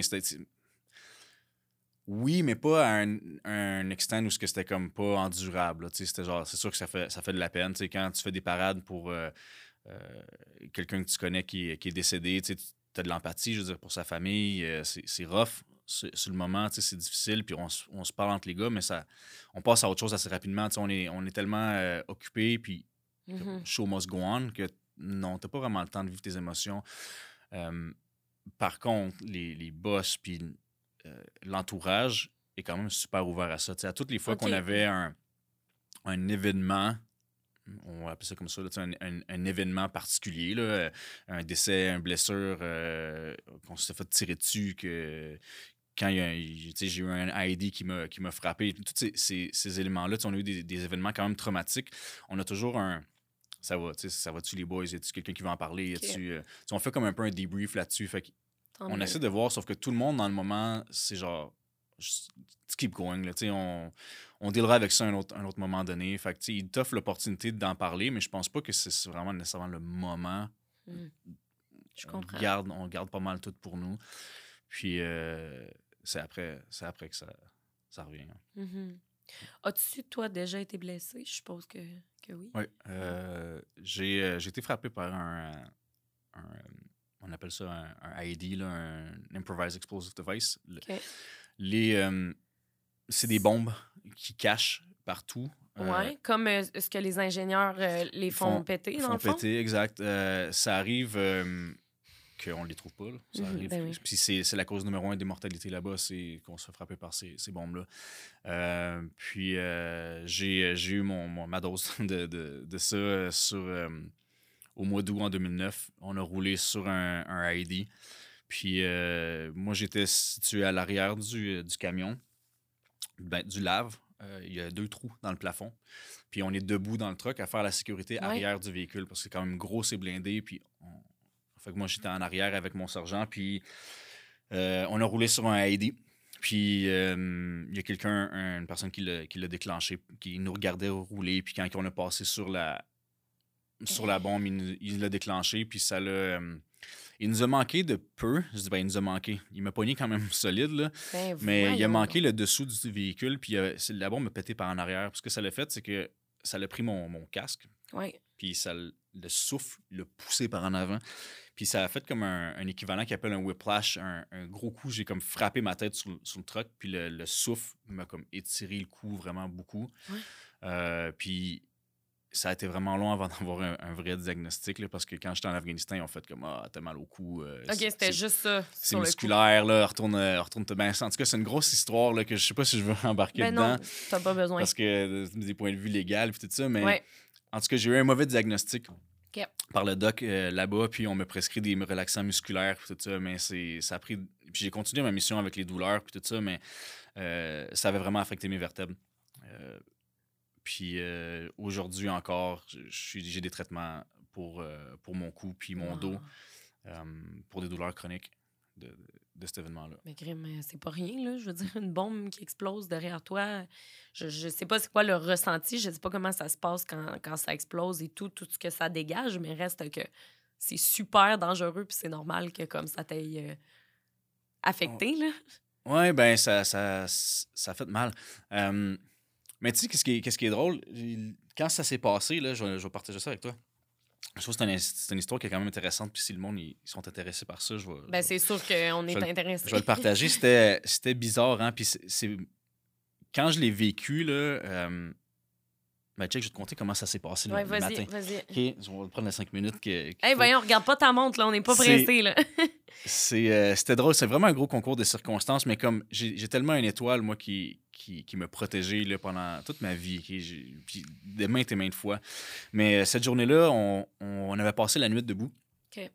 Euh, puis on était short staff un peu. Là. Il manquait de monde, fait qu'on était trois, moi puis deux de mes amis, dans la boîte du truck. Fait que, on avait notre chauffeur, notre chef d'équipage, tout ça, puis on était trois gars en arrière euh, pour le, le- tout. On, on Pour était- patrouiller. on, partait à la guerre, nous autres, on était trop, tu sais, mais il manquait de monde. OK. Fait que la nuit, euh, on a eu deux appels de. On a-tu deux appels? Ouais, deux. Il y a eu deux euh, calls pour des bombes qui ont été trouvées. Les policiers ont appelé, ils disaient, ah, il y a une bombe à telle place, telle place. Fait que nous autres, on était sur ce qu'on appelle le QRF, qui est le Quick Reaction Force, que on est comme la police, admettons. On, on est comme en stand-by, on est genre en congé, mais aussitôt qu'il y a un événement particulier qui part, tu sais, euh, il y a un combat à telle place, il faut aller aider, il y a une bombe à telle place, on va aller aider. Fait on est comme dispatché tout le temps. Fait que là, on se dit, Ah, on a deux jours qu'on est sur le QRF, on a 48 heures à relaxer. C'est 48 heures où tu dors pas. Tu es tout le temps dispatché. Tu reviens, puis là, ouais, un autre événement, tu repars. Tu reviens, il y a un autre Wow. événement, tu repars. Fait que la nuit, c'était super relax. On avait des calls de, de AED. Fait que, tu sais, on, a- on est parti. euh, euh, je pense que c'était dans le district 9. On est parti là-bas, puis on est allé faire le cordon de sécurité pour les ingénieurs. Euh, mon- un de mes amis monte dans la- le trou, le, le hatch qu'on appelle. Il monte là-dedans pour y aller. Pouf, Moi, je suis dans le truck. tu sais, Je dors sur mon, sur mon gun. On s'en va là-bas, on fait, on fait notre, notre mission. Pour revenir, ben là, c'est mon autre ami qui rentre dans le trou. Puis là, moi, je me reste dans le truck. Puis tu sais, c'est comme une position assez. C'est demandant à être dans, dans le hatch parce qu'il faut que tu sois alerte. Tu peux pas juste dormir là, il faut que tu sois alerte, puis tu es quand même exposé au danger, tu sais, plus que ceux qui sont dans la, la boîte. Fait qu'on essaie de, de switcher, tu sais, on, on essaie de se mettre égal. Tout le monde fait un tour dans la boîte, fait que tout le monde s'expose un petit peu. 100% Puis euh, je me souviens que le- ce matin-là, on a un, un VIP à aller porter à une autre base. Puis c'est pas loin, tu sais, c'est super proche. Puis là, je me souviens quand je suis arrivé au truck, les, mes deux amis s'ostinaient. Genre, ils étaient là, ah, tu sais, c'est toi qui es allé. Ah, Non, c'est fuck you, man, c'est moi qui est allé Mm. hier. Puis puis là, les deux, Ah. les deux s'ostinaient. Puis là, j'ai juste trouvé ça drôle. Puis j'ai fait comme, hey, tu sais, les boys, si vous êtes allés hier, c'est à mon tour d'y aller. tu sais, C'est à moi Ah, à moi qui Dieu. allais dans le trou. Puis ils ont comme arrêté de s'ostiner, puis ils sont, sont rentrés en dedans. Puis quand on est parti du, euh, du camp, euh, on, on se met à rouler, tu sais. Puis quand les, les véhicules roulent, je suis sur le côté où l'exhaust du truck, puis tu sais, je l'entends vraiment fort. Tu entends le gros qui décolle. Puis là, je comme, me semble, je l'entends fort en salle, le truck aujourd'hui. Fait que je me dis, j'ai-tu mal à la tête, je suis hyper sensible des oreilles ou j'ai-tu mal dans les oreilles? Ben oui. Puis là, euh, je réalise que j'ai pas des earplugs. Mes earplugs, on les met tout le temps, tout le temps, tout le temps quand tu sors. Pour protéger vos protéger oreilles. tes oreilles Oui. des explosions, protéger tes Mhm. oreilles de quand tu tires. Fait que tout le temps, les, les earplugs dans mes oreilles. Puis là, je suis comme, ah, fuck, tu sais, je, les ai- je les ai pas, je les ai pas mis, tu sais. Puis là, je me dis, on s'en va, on est là dans 15 minutes. Qu'est-ce que tu veux qu'il arrive? On prend une route qu'on Mm. connaît, tu sais, c'est- genre, ah, whatever, tu sais, fuck it. Puis il y a quelque chose qui me dit, je- bon Dieu, man, il est venu me dire, mets tes earplugs, tu sais, ça va te prendre deux secondes. Fait que tu sais, il y a comme une petite voix qui me dit, ça va te prendre deux secondes, puis tu vas peut-être te sauver les oreilles, tu sais. Mhm. Parce que était pas juste dans ma première poche, tu sais, il fallait que j'enlève une grosse partie de ma veste, puis que j'ai. Fait que tu sais, c'est comme, c'est encombrant aller chercher les earplugs, mais je suis comme, ah, whatever. Fait que là, je suis dans le truck, puis je mets mes, je mets mes earplugs, tu sais, puis cinq minutes après, on, est sur la route, euh, Red Dog, puis euh, cinq minutes après, ça fait juste. Puis il n'y a plus rien, il n'y a plus de son, plus d'image, il y, a- fuck. Tout ce, que, je me souviens, c'est d'avoir vu comme l'image de ce que je regardais. Euh, on était dans, le coin de Panjawi, puis je voyais des, du gazon. Il y avait du gazon puis des, des arbres. C'est rare qu'on voit ça euh, en Afghanistan. Fait que c'était comme une place où il y avait une, une rivière qui passait, puis c'est verdâtre. Puis je me souviens d'avoir dit comme, oh, c'est beau. Ça fait longtemps que j'ai pas vu de, de forêt, De- tu sais. Ouais. Puis j'ai juste vu cette forêt-là comme faire un gros, comme un, un synthétiseur qui, qui est pas. Ouais. euh, euh, Ouais, qui je va- sais de quoi se briser, là. Oui, oui, oui. Puis après ça, c'était noir. C'était OK, parce que tu voyais plus rien, là. Ben, moi, j'étais probablement inconscient, pendant Inconscient, un ouais, c'est ça. Puis euh, je me Wow. souviens juste de- d'avoir fait comme. De me regarder, tu dans la noirceur, puis dans, une quiétude, dans un gros calme, là. Puis là, j'ai fait comme, what the fuck, tu sais, qu'est-ce qui vient de se passer? Puis là, ça a allumé. J'ai fait, oh shit, t'es mort. Puis j'ai fait, c'est parfait. J'ai dit, c'est- c'est parfait comme ça. J'ai dit, t'es mort comme tu voulais. Ça l'a pété, puis j'ai comme réalisé, tu sais, vu que le, le son avait bougé, l'explosion, puis tout ça, comme dans la fraction de seconde, je me suis dit, c'est drette comme tu voulais. Genre, t'as pas souffert parce que, Oh my God. Ça, ça s'est fait super vite, puis parce qu'il y en a beaucoup, tu sais, je n'ai- je traité des gars qui sont fait péter sur des, des ID, puis ça crie, puis c'est- c'est tellement souffrant, puis c'est des blessures à vie. Fait que quand ça, ça comme Mhm. fini, j'étais genre, wow, tu sais, mon calvaire, il s'est fini. Toi, tu pensais que tu étais mort. J'étais pensé que c'était mort, puis j'étais super en paix avec ça, tu sais. Puis quand j'étais en train de me dire, genre, hey, c'est. Pas que c'est cool, mais genre. La. La pression diminue. Tu sais, t'es toujours en train d'essayer de survivre, toujours en train d'essayer de checker partout pour Ben, survivre. Puis le pack, mais c'est fini. Puis là, t'es comme quasiment un soulagement, tu sais. Mais ça n'a pas duré longtemps. Là, ça a commencé à faire. Puis là, les oreilles, puis le. le- c'est- vraiment fucké. C'est comme si tu prenais une radio puis que tu la syntonises Oh my pas God. bien. Puis euh, là, je me faisais juste shaker. tu sais, C'était mon ami qui me tirait la veste. Puis il était comme, OK, OK, OK. Puis je me souviens que je voyais rien parce que la, la poussière avait comme collé, collé mes yeux, tu sais. Dans euh, le blast, ça, avait collé mes, mes yeux. Puis c'était une scène quand même chaotique, tu sais. Puis euh, juste donner un état, d'esprit, tu sais, la, la première affaire que, que j'ai dit à, à mon ami qui me, qui me serrait de même, tu sais, pour donner l'état d'esprit qu'on avait, tu sais, il m'a dit quelque chose, puis j'ai sorti une joke de merde, tu sais, j'ai genre dit comme, ah, je sais pas trop quoi, your mom, puis là, il est comme, ah, fuck you, tu sais. Ben voyons donc. L'atmosphère, mais tu sais, c'est- c'est comme un. Euh, c'est tellement stressant, c'est tellement euh, que euh, on passe par, par l'humour, puis on se met à rire, puis c'est c'est comme pour apaiser la- l'anxiété, mais là, on est comme. euh, on était. on était pas breakdown, le cul de notre truck était sauté, mais les autres véhicules n'ont pas suivi. Fait qu'il a fallu qu'on sorte du véhicule, mais moi, je voyais absolument rien. Fait que ce que je me souviens, une partie de cette journée-là, c'est d'avoir pris la veste de mon, de mon ami, puis ça sentait le gaz, ça sentait. Nos tanks avaient, avaient pété, puis euh, je, je me souviens juste d'avoir mis mon, mon arme sur son épaule, puis j'ai dit, si ça allait à tirer, genre, je vais tirer dans la même direction que toi parce que j'ai j'ai aucune idée de ce que, de ce que je vois en ce moment.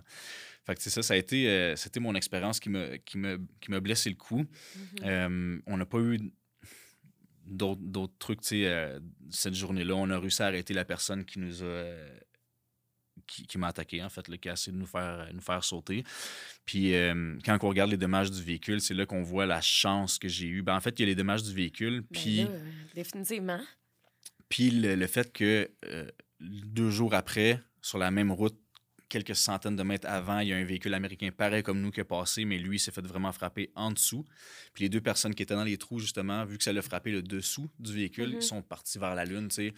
Puis c'est un peu le principe de ce qui m'aurait arrivé si la bombe avait vraiment frappé le dessous du truck, puis les deux sont décédés, Ils ont, ils ont volé, puis avec l'impact, quand ils sont Oh venus, là, fait que, quand on regarde notre, notre situation, on est comme on s'en est super bien tiré là, avec, euh, avec des mal de cou, puis mes vertèbres, tout ça, je, je reste que je suis quand même beaucoup de gratitude pour, euh, euh, avoir survécu à cette expérience-là, puis de pouvoir avoir ma mobilité encore aujourd'hui.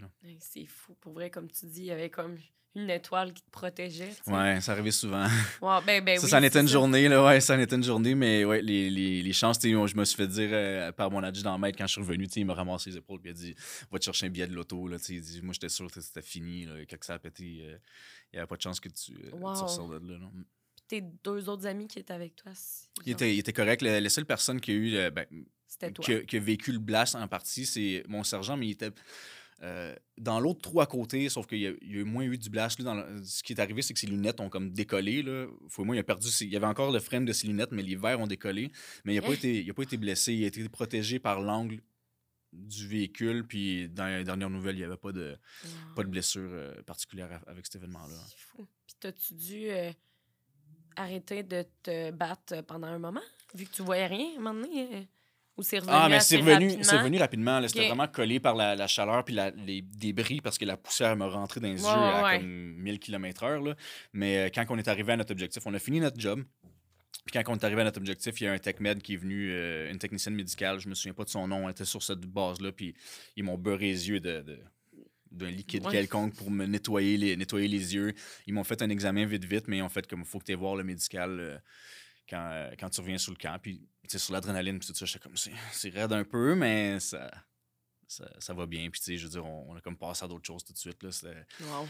euh, C'est fou, pareil. ouais. Puis encore à ce moment-là, tu disais, je t'en paie avec ça, tu sais, dans le sens que tu dis que c'est. Puis c'est là que je vais en venir, c'est que tu, tu as dit tantôt, c'est après que ça l'a Ouais, pété dans ta tête, je suppose, ou dans ta. Ben, C'est euh, ben, insidieux. euh, mais oui, c'est pour moi, puis la majorité des gars que je connais. Puis, je je vais continuer de parler pour moi parce que. ben oui, ben oui, 100 c'est ton expérience. Mais euh, oui, c'est venu, venu me chercher par la, par la suite. euh, mais je dirais que ça a pris comme deux ans avant qu'on réalise. ben, que je réalise que j'avais un problème. Il y a beaucoup de monde qui savait que j'avais un problème, mais j'étais dans l'hyperactivation. Je suis revenu chez nous, puis j'ai fait tellement d'affaires. J'ai agrandi ma maison de cinq fois. Je l'ai mis sur une fondation, j'ai agrandi la maison de cinq fois. J'étais tout le temps occupé. J'étais hyper activé tout le temps pour m'occuper. Probablement que je me cachais émotionnellement là-dedans. Mhm. Je buvais beaucoup. Puis, euh, je suis comme le dernier à savoir, à avoir réalisé que j'étais malade, là, que, que j'allais pas bien. Puis, ça l'a ça fini avec un gros crise de pétage de coche où ce qu'on m'a dit, comme, la mère de mes enfants, comme, là, t'as besoin d'aide. Puis, euh, j'étais allé voir mes docs, puis mon, mon aventure, mon rétablissement a commencé par euh, un internement à l'hôpital. Euh, Ouais. De la, la grosse médication. Fait que ça, ça a comme commencé comme ça quand je suis revenu. Là. Mais ouais. Quand tu es revenu de ta mission qui a duré neuf mois en tout, Mhm. est-ce que ça a été ta dernière mission à vie? Ouais. OK. Puis Ouais. ça, c'était en 2011? De fin 2009, non. fin Ouais. 2009. Donc, tu es revenu, ça a pris un bon deux ans avant que toi, tu comprennes que tu il y a peut-être quelque chose qui se Mm. passe. Mais à, à ce moment-là, tu étais avec la mère de tes enfants. Ouais. Donc, vous étiez ensemble. Euh, Est-ce que. euh, Quand que tu es allé consulter, là, ben, tu pas allé consulter, c'est comme tu as été obligé d'aller consulter. C'est Ouais. comme. Ça, c'est un autre, euh, un autre, une autre histoire. C'est- J'étais obligé. C'est sûr que euh, moi, j'étais dans le déni. Là. J'étais un. faut se mettre dans le contexte que j'étais un soldat d'infanterie, genre. Borderline macho. Tu sais, il n'y a pas rien qui va m'affecter. Euh, Mhm. L'entraînement que j'ai eu, c'est. Puis j'ai été élevé aussi d'une façon que mes émotions, ça ne se monte pas. Tu sais, j'ai- j'ai appris par le, le futur après comment gérer mes émotions, comment les vivre. Puis, euh, mais euh, quand je suis revenu, j'étais quelqu'un qui était. Je vivais beaucoup d'incompréhension parce que je comprenais pas ce qui se passait avec moi. Pour moi, il n'y avait rien qui m'avait affecté tant que ça. Fait que pourquoi j'ai des crises de colère? Pourquoi est-ce que je bois comme ça? Pourquoi est-ce que euh, je, suis- je suis fâché de même? Puis on se parle pas entre gars. Je veux dire, on sait que tout le monde est affecté d'une certaine façon, mais tout le monde va travailler pareil. On, on se le dit pas. C'est par les années d'après qu'on commence à voir du monde décroché, puis du monde qui vont vraiment pas bien, puis là, comme, tu réalises que ta gang avec qui t'étais, il y a comme fucking pas un chat qui va, euh, qui va bien non plus. Mm. Puis moi, dans le fond, mon, mon début là-dedans, on se pousse toujours jus- jusqu'au bout. C'est quelque chose qui est super commun chez les vétérans. tu On, on attend jusqu'à la dernière minute parce qu'on n'est pas du monde qui va demander de l'aide. Surtout pas, genre, tu sais, euh, à l'hôpital des, des, des, euh, Ouais. il y avait euh, le premier étage qui était où tu as des, des bobos. Tu si te manque une jambe, tu vas là. Tu as, une grippe, tu vas là, peu importe. Mhm. Puis il y avait le deuxième étage qui était l'aile psychiatrique de la place. Puis le monde appelait ça l'escalier de la honte. Tu sais, Ah. tu montais pas là. Puis tu sais, on était dans Ah. des années où que, euh, c'était encore super. euh, Tabou. c'est tabou, hein, c'était tabou. Tu oui, il était ouvert. Le monde, il y a du monde qui était ouvert. Le, le le ministère de la Défense était ouvert à ça, mais euh, entre gars, il y avait encore beaucoup, beaucoup de préjugés. Fait que si t'allais si t'allais là, t'allais genre en cachette, puis euh, t'en parlais le moins possible. Tu continuais de faire ta job, puis t'allais juste comme, ah, vont me donner des pilules, ça va bien aller. Mais moi, quand j'ai été euh, hospitalisé pour la première fois, parce que j'étais hospitalisé par, à beaucoup de reprises, puis tu sais, en- encore aujourd'hui, il y a des moments où je me dis, faudrait que je rentre. Là. Euh, Qu'est-ce que tu veux dire? Ben, je sais c'est quoi une hospitalisation, mais je veux dire, euh, est-ce que tu y allais de ton plein gré? Les, les fois, non, je pense pas. Les fois où je, suis- ben, je suis allé de mon plein gré, oui, d'une certaine façon, mais je m'attendais pas à ce que ça soit d'une ampleur aussi grosse. Parce que, tu sais, la première fois où je suis allé, euh, je suis allé voir mon médecin, c'était un vendredi soir. Puis, dans l'armée, tu es malade du lundi au vendredi entre 8 et 4. Tu sais. Ah, OK.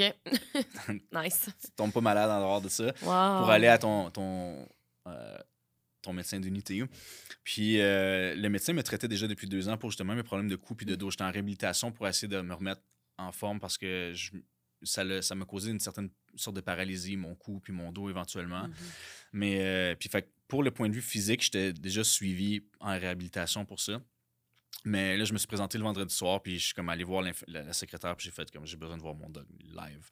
Puis là, elle est comme, ben non, tu reviendras lundi, puis ci, puis ça. Ben, j'ai genre, j'ai comme a- essayé d'arracher la baie vitrée, puis j'étais vraiment comme en crise de en colère. crise, ben ouais, de colère, de peine, de, de désarroi. Là, je me comprenais plus, je savais pas qu'est-ce qui se passait, puis je voulais juste tuer, là. Mhm. Et Je me suis mis comme à être super agressif, puis mon médecin a passé dans le corridor, puis m'a vu, puis il est comme, what the fuck, tu sais, qu'est-ce que tu fais là? Puis là, je suis comme, doute, ça, ça va pas, là. Il y a quelque chose qui, qui est en train de tilter dans ma tête, je vais tuer quelqu'un à un moment donné, ça va vraiment pas bien, puis il est comme, OK, mais il dit, regarde, moi, je peux pas te voir là. Fait qu'il m'a donné un papier, puis il m'a dit, va à, à l'hôpital Saint-Sacrement, ils, ils vont te checker, puis comme, ils vont t'aider, là. Mais dis-moi, je m'en vais chez nous, tu sais. c'est- Eh, C'est fou. je suis pas outillé en ce moment pour te porter assistance. Fait que tu peux-tu te rendre à l'hôpital? Je suis comme, sais, je vais y aller. Puis je me suis dit, ils vont, ils vont me checker, ils vont m'évaluer, puis ça va. C'est un rendez-vous de routine un peu. Fait que je me présente à l'hôpital, puis je donne mon papier à, à la réceptionniste. Puis là, tu sais, elle lit mon papier, elle fait mon ma carte d'hôpital, puis tout ça. Puis là, je me dis, bon, je vais l'attendre dans la salle d'attente pendant comme fucking 12 75 Ouais, heures. là. Puis euh, je m'en vais dans la salle d'attente, puis j'ai à peine pour m'asseoir, tu sais, qu'il y a quelqu'un qui m'appelle, puis c'est une petite madame, tu sais, une infirmière, où je me sais pas c'est quoi son titre en particulier. C'est vraiment, tu sais, nébuleux dans ma, dans ma tête, Mhm. mais il y a comme un corridor qui, qui bifurque vers la gauche, puis ça me dit, viens, tu sais, euh, Monsieur Picard, tu sais, elle m'appelle, puis là, je m'en vais la voir, mais plus que j'avance, plus, plus que ça tourne, puis que je vois que deux gars en arrière, tu sais, des, des grands messieurs, là, puis genre, qu'est-ce qu'ils font là, tu sais, puis j'ai vite compris qu'ils étaient là pour la backer parce que probablement que sur le papier, j'étais écrit comme quelqu'un qui était assez hostile, Oui, tu c'est sais. ça, ouais. Fait que quand je suis rentré dans, dans la, la salle, j'étais pas hostile envers eux autres nécessairement, Non. mais tu sais, je- quand je suis allé initialement à, à l'hôpital, j'étais désemparé. Puis, fait que là, c'est là que mon aventure en, en psychiatrie a commencé. Puis là, c'est là que j'ai comme réalisé l'ampleur parce que quand je suis arrivé pour m'asseoir, le bain était comme un peu plus loin que la table. Puis là, elle remplissait mes papiers, elle me demandait un peu ce qui s'était passé. Puis il y avait les deux gardes. Euh, en arrière. Puis là, quand j'ai voulu avancer ma chaise pour voir le papier, tu sais, j'ai remarqué que la, la chaise, elle, elle avançait pas, tu sais. Ouais. Puis là, j'ai regardé par terre, puis la chaise est, est beauté, là, tu sais. J'étais en, psychiatrie, là, tu sais, je veux ouais. dire. Puis là, il me donnait un crayon gros comme ça, tu sais, pour Ah, que, pour pour pas que j'écrive mes affaires. Mm. Mais tu sais, je comprends pas tout ça tout de suite. Puis ils prennent mes lacets. Fait que là, je suis comme, qu'est-ce qui se passe, tu sais? Puis là, je viens de réaliser que je suis détenu, là, tu sais, je suis... Je, je suis en en demande de soins en aile psychiatrique, puis je suis pas arrêté, mais comme il y a, il y a un besoin psychiatrique nécessaire Mhm. pour la sécurité des autres, puis ma sécurité. Ben Fait que j'ai rentré dans l'aile psychiatrique là, pendant plusieurs jours, qui m'ont diagnostiqué pour la première fois. Le, le psychiatre a fait comme clairement, c'est un post-traumatic stress disorder. Puis euh, mon aventure a comme commencé là, sauf que ça s'est dégradé beaucoup par les années qui ont suivi après, avant de remonter. Là.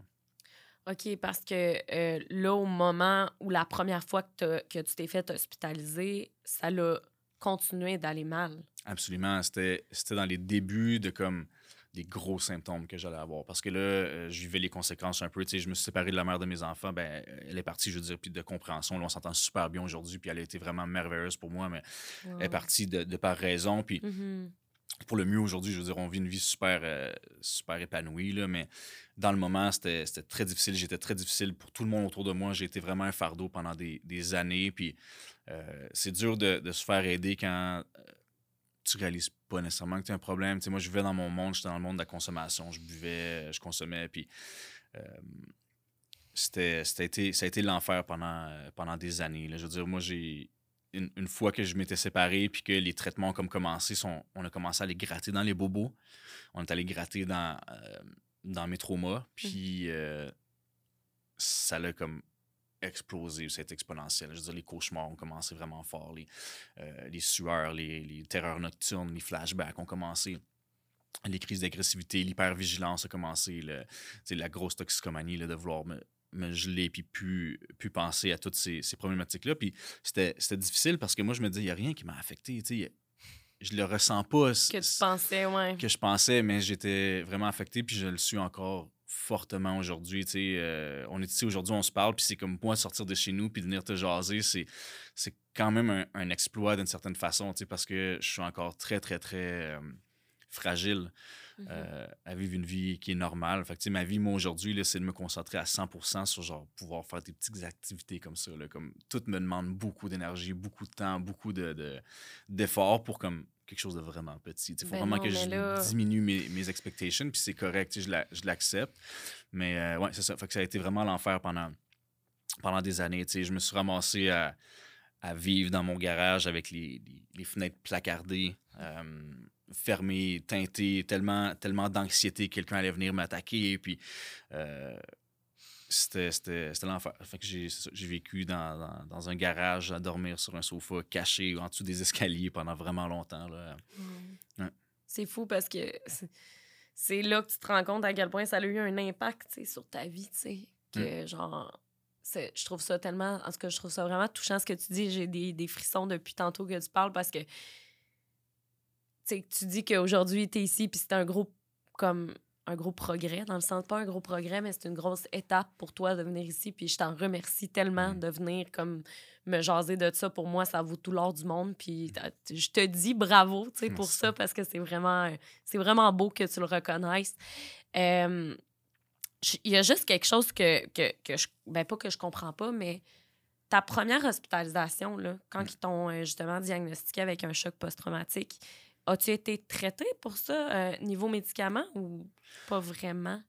Pour que ça s'empire, tu sais, je suis... Ouais, c'est... Euh, c'est délicat comme, comme, comme sujet. Puis, tu sais, mm-hmm. pour, pour revenir là-dessus, une des raisons pourquoi je suis, je suis ici puis que je vais en jaser puis que je vais en parler, c'est parce que, tu sais, moi, mon, mon, but de venir ici puis ma grosse motivation, c'est que si quelqu'un qui nous regarde puis qui nous parle vit un trauma ou une problématique émotionnelle quelconque, que qu'il y a du support, il y a, des, des euh, il y a des solutions à ces problèmes-là, malgré que ça peut durer des années. Tu sais, comme moi, ça a été un bon six ans comme magané. Mais là, ça fait 14 ans que je suis revenu de mission, puis je suis encore très, très, très affecté. Mais ça n'empêche pas le fait que je peux vivre des, belles expériences. On est allé grimper l'autre fois. J'ai comme rebâti ma vie autour de d'autres trucs qui, qui, qui me maintiennent. Mais c'est encore un combat tous les jours, mais ça se fait. C'est possible de vivre quand même heureux malgré la maladie mentale. Puis mm. c'est ce que je veux venir projeter ici aujourd'hui. C'est ce que c'est mon first, first goal. Puis euh, j'ai été, été traité, c'est. C'est touché parce que autant que euh, les services sont présents, que autant qu'ils sont des fois difficiles d'accès, puis autant que euh, tu sais pas ce que tu as de besoin nécessairement. Puis eux autres sont comme les services sont là, viens les chercher. Ils sont présents. Mais puis ils essaient d'être proactifs un peu, sauf que, comme je dis, il n'y a personne qui, qui va s'ouvrir comme on est macho, on est refermé, on, on se sent jugé. Fait qu'on va pas chercher l'aide qu'on a besoin. Fait que souvent, quand on va chercher l'aide, c'est parce qu'on est au fucking fond du baril. C'est triste. Oui, c'est Ça devrait pas être comme ça. On se rend là comme ça. Puis en toxicomanie, c'est la même chose. on se rend tout le temps dans le fond du baril. Puis c'est hyper dur de se ressortir après parce que quand on se rend à demander de l'aide, là, c'est comme si je veux tout soit réglé tout de suite parce que ça fait tellement longtemps que je souffre que je, veux, mm-hmm. je veux que ça soit réglé là. Puis il y a des bons médecins, puis il y a des moins bons médecins. Puis ben derrière tout ça, il y a une énorme machine bureaucratique qui est excessivement compliqué à comprendre. Puis quand tu es euh, post-trop comme, comme moi, puis des troubles d'attention, puis des troubles d'anxiété généralisée, d'avoir à appeler au gouvernement pour, pour demander quelque chose, puis que tu te fais envoyer sur 17 lignes différentes, là, ce que tu finis par faire, c'est genre raccrocher, puis tu vas boire à place parce que tu n'es pas capable d'avoir tes, ton aide, tu pas capable d'avoir un suivi nécessaire. Puis des fois, le suivi est tellement dur que je me suis fait reprocher, moi, souvent, de genre, ah, tu viens pas à tes rendez-vous. Quand ah, je suis couché, genre, tu sais, euh, je viens pas à mes rendez-vous. Ouais, j'ai de la misère à sortir de chez nous. Je suis tellement, tellement comme. Anxieux. Anxieux, puis caché, genre, que j'ai fallu que je bois pendant une semaine. Puis, fait que, tu sais, c'est c'est difficile et je sais qu'il faut s'aider, il ne faut pas se victimiser là-dedans, il faut vraiment se donner un coup de pied au cul, sauf que les, services sont là puis ils sont pas là, tu sais. Puis je veux dire, c'est difficile à voir. Ils sont présents, mais regarde, ça fait 14 ans que je suis revenu d'Afghanistan. Je viens de finir un de mes derniers combats en cours contre anciens combattants pour l'octroi d'un service qui me refusait depuis des années. Hein? Puis à toutes les fois que j'ai fait une demande à anciens combattants, ils refusent jusqu'à temps qu'on est en cours, puis qu'on se batte, puis qu'il faut démontrer ci, puis qu'il faut démontrer ça. Puis je le comprends d'une certaine manière parce qu'il y a beaucoup de monde qui abuse du système. Mais d'un autre côté, pour moi, c'est tellement anxiogène, c'est tellement problématique là, de, de, vivre ça. Puis je suis encore là, ce matin, je parle encore avec un agent du gouvernement d'anciens combattants pour me dire, où mon remboursement de telle affaire? Ça fait six mois que j'attends, C'est fou, hein? Le mois passé, tu m'avais dit, je m'en occupe dans les 24 heures, ça va être fait. Puis mm-hmm. c'est toujours de courir après. Fait que je veux dire, on est traité. Moi, ce qu'ils m'ont donné, c'est de la médication quand même forte. Puis, euh, sans aller dans, euh, le jugement d'aucun médecin en tant que tel, euh, de par moi puis mes amis qui ont été traités pour le, post-trauma, on trouve que beaucoup de. ce qu'ils essaient de faire beaucoup, c'est une réduction de méfaits. Pas tant que le vétéran est mieux, mais qu'il y ait moins d'impact sur le reste de la société, d'une certaine façon. Fait que, la majorité des gens que je connais, comme là, ils ont, fourni le pot médical aux, aux, vétérans. Euh, aussitôt que tu as un problème de PTSD, Post-Traumatic Stress Disorder, ils, te donnent du pot. j'ai plein de mes amis qui sont genre chez eux, heureux.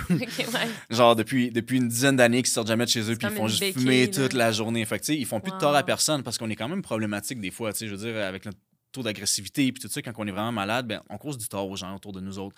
Puis, euh, ce que j'ai vu beaucoup, c'est ça. Dans les derniers temps, les sortes de traitements qui sont offerts, c'est comme on va, on va te geler un peu, on va diminuer tes symptômes, puis on va juste s'assurer que tu sois pas trop une nuisance, d'une certaine façon. On t'aide pas toi personnellement. Ben, il y, a, y, a des gens, comme je dis, là, qui ont des, des cœurs énormes dans le ben système de la santé avec qui on est, puis qui veulent vraiment qu'on s'en sorte. Mais je veux dire, la maladie n'est pas tant connue. Les symptômes varient d'une personne à l'autre. C'est excessivement compliqué.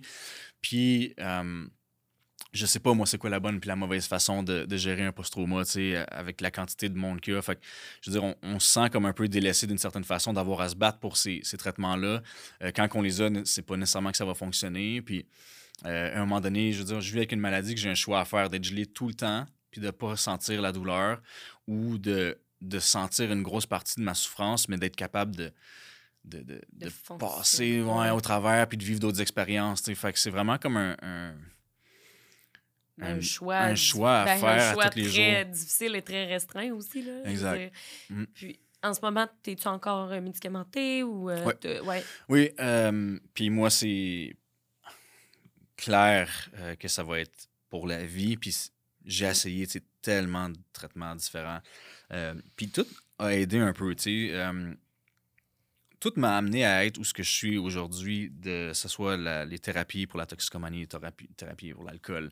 Euh, je suis un membre actif des Alcooliques Anonymes. C'est une des, fraternités qui m'aide euh, beaucoup à passer, outre la dépendance, mais outre mes mm-hmm. problèmes psychologiques aussi, parce que ça m'aide beaucoup dans l'acceptation. Puis je rencontre du monde qui sont vraiment merveilleux puis qui me soutiennent. sais.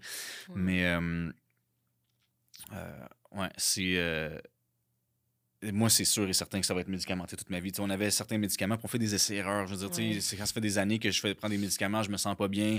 Le monde est comme, bon, on va canceller ceux-là. Puis justement, juste après qu'on ait été faire d'escalade ensemble, j'ai eu un épisode où je suis tombé dans une dépression complète parce qu'on a diminué ma médication. Mm.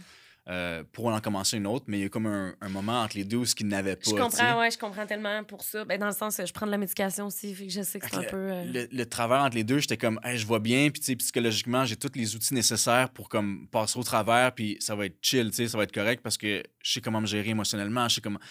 Non, tu sais, mon cerveau m'a envoyé des, des, des, euh,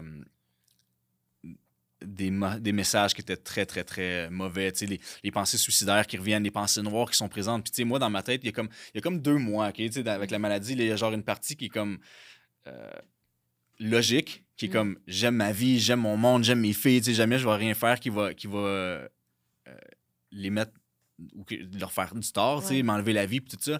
Puis un autre côté qui est comme Ah, c'est tellement difficile, c'est tellement dur, tu sais, fais juste meurs, c'est- ça vaut pas la peine d'être vécu, puis tout ça. Puis je suis rendu à un certain point où je suis capable un petit peu de genre dire à cette partie-là comme fuck you, je sais que t'es es une entité qui est. Qui Qui me nuit. qui Ouais, mais tu sais, elle, elle est présente, mais comme c'est pas la vérité, tu sais, c'est juste la maladie qui parle en ce moment, tu sais. Sauf que si, si j'écoute ça des, des- des années, mais je consommais pour l'enlever cette partie-là, tu sais. Mhm.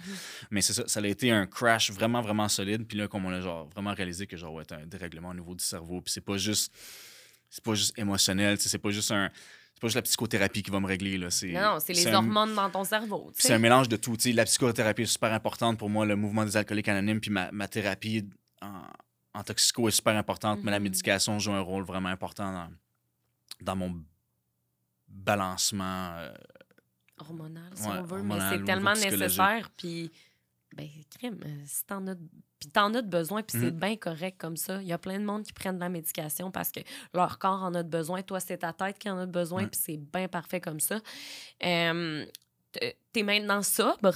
Ouais. Depuis combien de temps? on est euh, cinq ans de tout. Wow! Euh, Hey, bravo! Merci. C'est vraiment cool. T'es-tu fier de toi? Tu sais, pareil, là, tu après. Ouais. Tu sais, Ben, tu sais, je suis fier, je suis fier de moi. C'est c'est drôle à dire. Euh, Je suis, euh, je suis abstinent de tout depuis 5 ans. Tu sais, euh, en frais de drogue, j'ai pas touché à rien depuis 7 ans. Euh, j'ai arrêté de fumer même dans, dans les dernières années, là, comme 3-4 ans. wow. Euh, je, veux, je veux dire que je suis, je suis fier de moi. Ben, d'un autre côté, en toute humilité, j'ai l'impression que j'ai été vraiment gracié. Parce que euh, c'est pas 100% de mon ressort le fait que j'ai pu. Je me, ben, pas que je me suis sorti, mais que je me sors de cette toxicomanie-là à tous les jours. C'est un travail qui est quand même quotidien.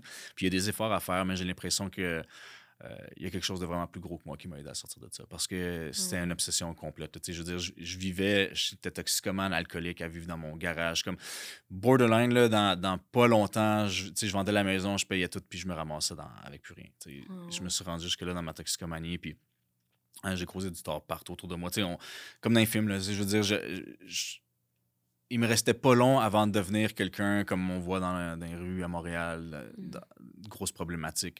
Puis j'ai été super bien entouré, euh, mais c'est pas ça qui a fait le changement. Je veux dire, tu sais, j'étais entouré tout le temps, puis je continuais de consommer, puis euh, il a fallu que j'ai fessé le fond du baril comme plusieurs reprises pour m'en remettre ou ben pour faire les gros efforts pour m'en sortir, mais comme il y a, je dis mon étoile qui s'occupe de moi, là, qui est là vraiment euh, quotidiennement, parce que. Avec certains événements que je peux vivre ou juste justement avec le post-trauma, c'est c'est tellement facile de se dire Hey, je pourrais juste geler ça pendant une journée. Puis tu sais, des fois, ça m'arrive de faire comme je veux tellement un break. Là. Je tellement un break comme émotionnel puis, puis psychologique que la bouteille, c'est comme Elle est tellement facile. là. Ouais. Sauf que je me souviens de toutes les conséquences puis tout ça que ça va, ça va amener. Puis je- la dernière fois que, que j'ai consommé, tu sais, j'avais envie de me suicider. Fait que je me dis si je retourne boire, ça va, ça va chier. Là. Ouais. que je m'accroche à ça, Dieu, mais moi, ouais. je trouve que c'est vraiment euh, très inspirant. Là. Tu sais, tu dis depuis tantôt euh, que tu as fait euh, du tort à beaucoup de gens. Tu sais, Je Mm. pense que tu, tu le reconnais et tout. Puis c'était une partie de toi qui n'était pas toi, justement. Ouais. Tu as vécu euh, des traumas et tout. Mais en tout cas, moi, je dois te dire que je trouve que tu m'inspires beaucoup. Tu es Merci. vraiment une inspiration pour moi. Fait que donne-toi ce mérite-là de pouvoir Merci. être une inspiration pour des gens. Euh, là, on va parler de plus euh, du côté positif de la chose. Euh, Est-ce que tu t'es retourné vers euh, l'alpinisme, l'escalade? Justement, on est allé euh, escalader ensemble. J'ai adoré ta personne. Euh, c'est quoi qui a fait en sorte que tu as été attiré par l'escalade? Euh, Qu'est-ce que ça procure comme sentiment? Ben, c'est euh, un, un autre affaire qui, qui est weird. L'escalade, le outdoors, euh, ça m'a toujours aidé à, me grounder, à revenir dans mon milieu, mon moment présent. Euh, quand j'étais un cadet, euh, mes premières expériences avec les, les, les outdoors, avec les cadets, on en faisait beaucoup. On faisait du camping puis des, des trucs comme ça. Mhm. Mais il y a des camps d'été avec les cadets. Puis sur le, mon troisième camp d'été, ça a été un camp d'été d'aventure. C'était six semaines où ce qu'on faisait du canot, du mountain bike, de l'escalade, du hike. Fait qu'il y a comme tout un, un, un attroupement autour de ça. J'ai fait ça à Capcha euh, pendant un été de temps. Puis l'année d'après, euh, on passe des examens là, avec les cadets. C'est comme. euh, Je sais plus si c'est comme ça euh, maintenant, mais avant, il y avait quatre niveaux d'étoiles que tu passais. Fait que quand j'allais au cadet, la moitié de la journée, on, était dans la salle de classe, puis on apprenait des choses. Puis euh, tu passais des examens à chaque année jusqu'à temps que tu deviennes instructeur. Dans le fond, il y avait une étoile, la certification de l'étoile nationale, qui était quand tu passais tes quatre années, tu devenais instructeur, puis après ça, tu donnais les cours au cadet. OK. Mais quand tu passais cet examen-là, il y avait des camps qui s'ouvraient à toi, qui étaient des échanges des fois internationaux. Tu peux aller en Angleterre, en France. Il y a, il y a plein de cours qui, qui se donnaient l'été. Puis le mien, c'était à, à Banff, euh, Oh, wow. dans les Rocheuses. Puis c'était un autre cours d'aventure aussi où j'ai fait de l'escalade, euh, j'ai fait de la marche de glacier. On m'a vraiment comme initié à l'alpinisme là. Puis je pense que ça a comme ça m'a ça m'a marqué à partir de ce moment-là. J'ai pas été super pratiquant dans les, années qui ont suivi, puis quand je suis rentré dans les forces, mais comme quand euh, je pouvais, j'y retournais une fois de temps en temps, mais c'est devenu vraiment, vraiment présent depuis mon retour de, de l'Afghanistan. Puis euh, aussi loin que ça va, là, de grimper, euh, pour moi, c'est une façon de survivre. Mm. Euh, pour, Wow. c'est, le seul, c'est dans les seules activités que je fais que quand je suis sur un mur ou que quand je, je surmonte certaines peurs, je suis dans mon moment présent. Puis c'est mon, c'est mon go-to pour euh, libérer toute l'agressivité, la, la peine, les émotions que je vis qui sont comme vraiment euh, envahissantes souvent. Mhm. Fait que d'aller là, c'est là que je peux me sentir bien. C'est comme, c'est rien, là. Je, monte des roches, puis, mais pour moi, Ben c'est tellement apaisant. puis c'est, c'est, c'est vraiment une survie pour moi de faire ça. Si j'avais pas ça, je sais pas, je sais pas ce que je ferais. Ben, c'est le fun que tu aies trouvé cette passion-là, tu sais. Ouais. Parce que, comme tu dis, ça te permet de survivre. Puis une chance que tu as cette activité-là, ce hobby-là pour justement continuer de te donner envie de respirer, tu sais. Exact. Euh, Ça, je le souhaite à tout le monde, hein, parce qu'on a toute une affaire comme ça à l'intérieur de nous qui, qui, qui nous allume. Puis souvent, quand on est dans des, des moments, des mauvais moments, puis des moments de dépression, c'est, on les voit pas, ces choses-là, on les ressent pas. Puis c'est vraiment comme de se donner le petit coup de pied ou d'aller chercher l'aide qu'il faut pour comme te rallumer cette flamme-là, puis de, de, de l'utiliser en bon escient. tu sais. Puis moi, j'ai découvert ça, puis la, la plongée sous-marine, c'est un autre moment, une autre place où ce que je suis euh, dans, dans mon élément, mais c'est comme... moi, C'est un peu ça que je fais de ma vie maintenant. Là, genre, je vais grimper, puis je vais plonger, puis c'est comme ben, tant mes mieux. moments pour, pour décrocher de, de- de tout ce qui se passe dans ma tête, là, parce que ça n'arrête pas là-dedans. là. Ben oui. Fait, puis tu as besoin, ton cerveau, ton corps a besoin de ces moments-là de répit, Ouais. tu sais, que tu, tu as le droit, le droit de t'offrir, tu sais. Euh, tu fais aussi des conférences. Ben, C'est oui. quoi, dans le fond, tu fais des conférences sur ta vie, sur, euh, ben, c'est comme Ben, un sur, peu sur ce mon, sur mon expérience, en fait, je- les conférences que je fais sont associées avec le, le mouvement des alcooliques anonymes. Euh, Wow. On avait parlé, tu sais, je, suis conférencier à la demande de, de certaines personnes, puis j'en écoute beaucoup plus que j'en donne. là. Euh, à l'intérieur du mouvement, on, de n'importe quelle dépendance, là, on a pas mal tout le même. euh, une expérience de vie similaire, puis ça fait du bien de savoir que tu n'es pas tout seul dans ces, dans ces moments-là. Fait que ça soit pour des problèmes qui sont émotionnels ou des problèmes qui sont en toxicomanie, comme les, les, les speeches que je peux aller faire avec certaines personnes. euh, en toute humilité, j'ai pas la réponse à, à leurs problèmes. J'ai pas, j'ai même pas la réponse aux miens des fois. sais. Je fais juste suivre un programme qui m'aide à passer au travers toutes mes, mes, mes, mes embûches.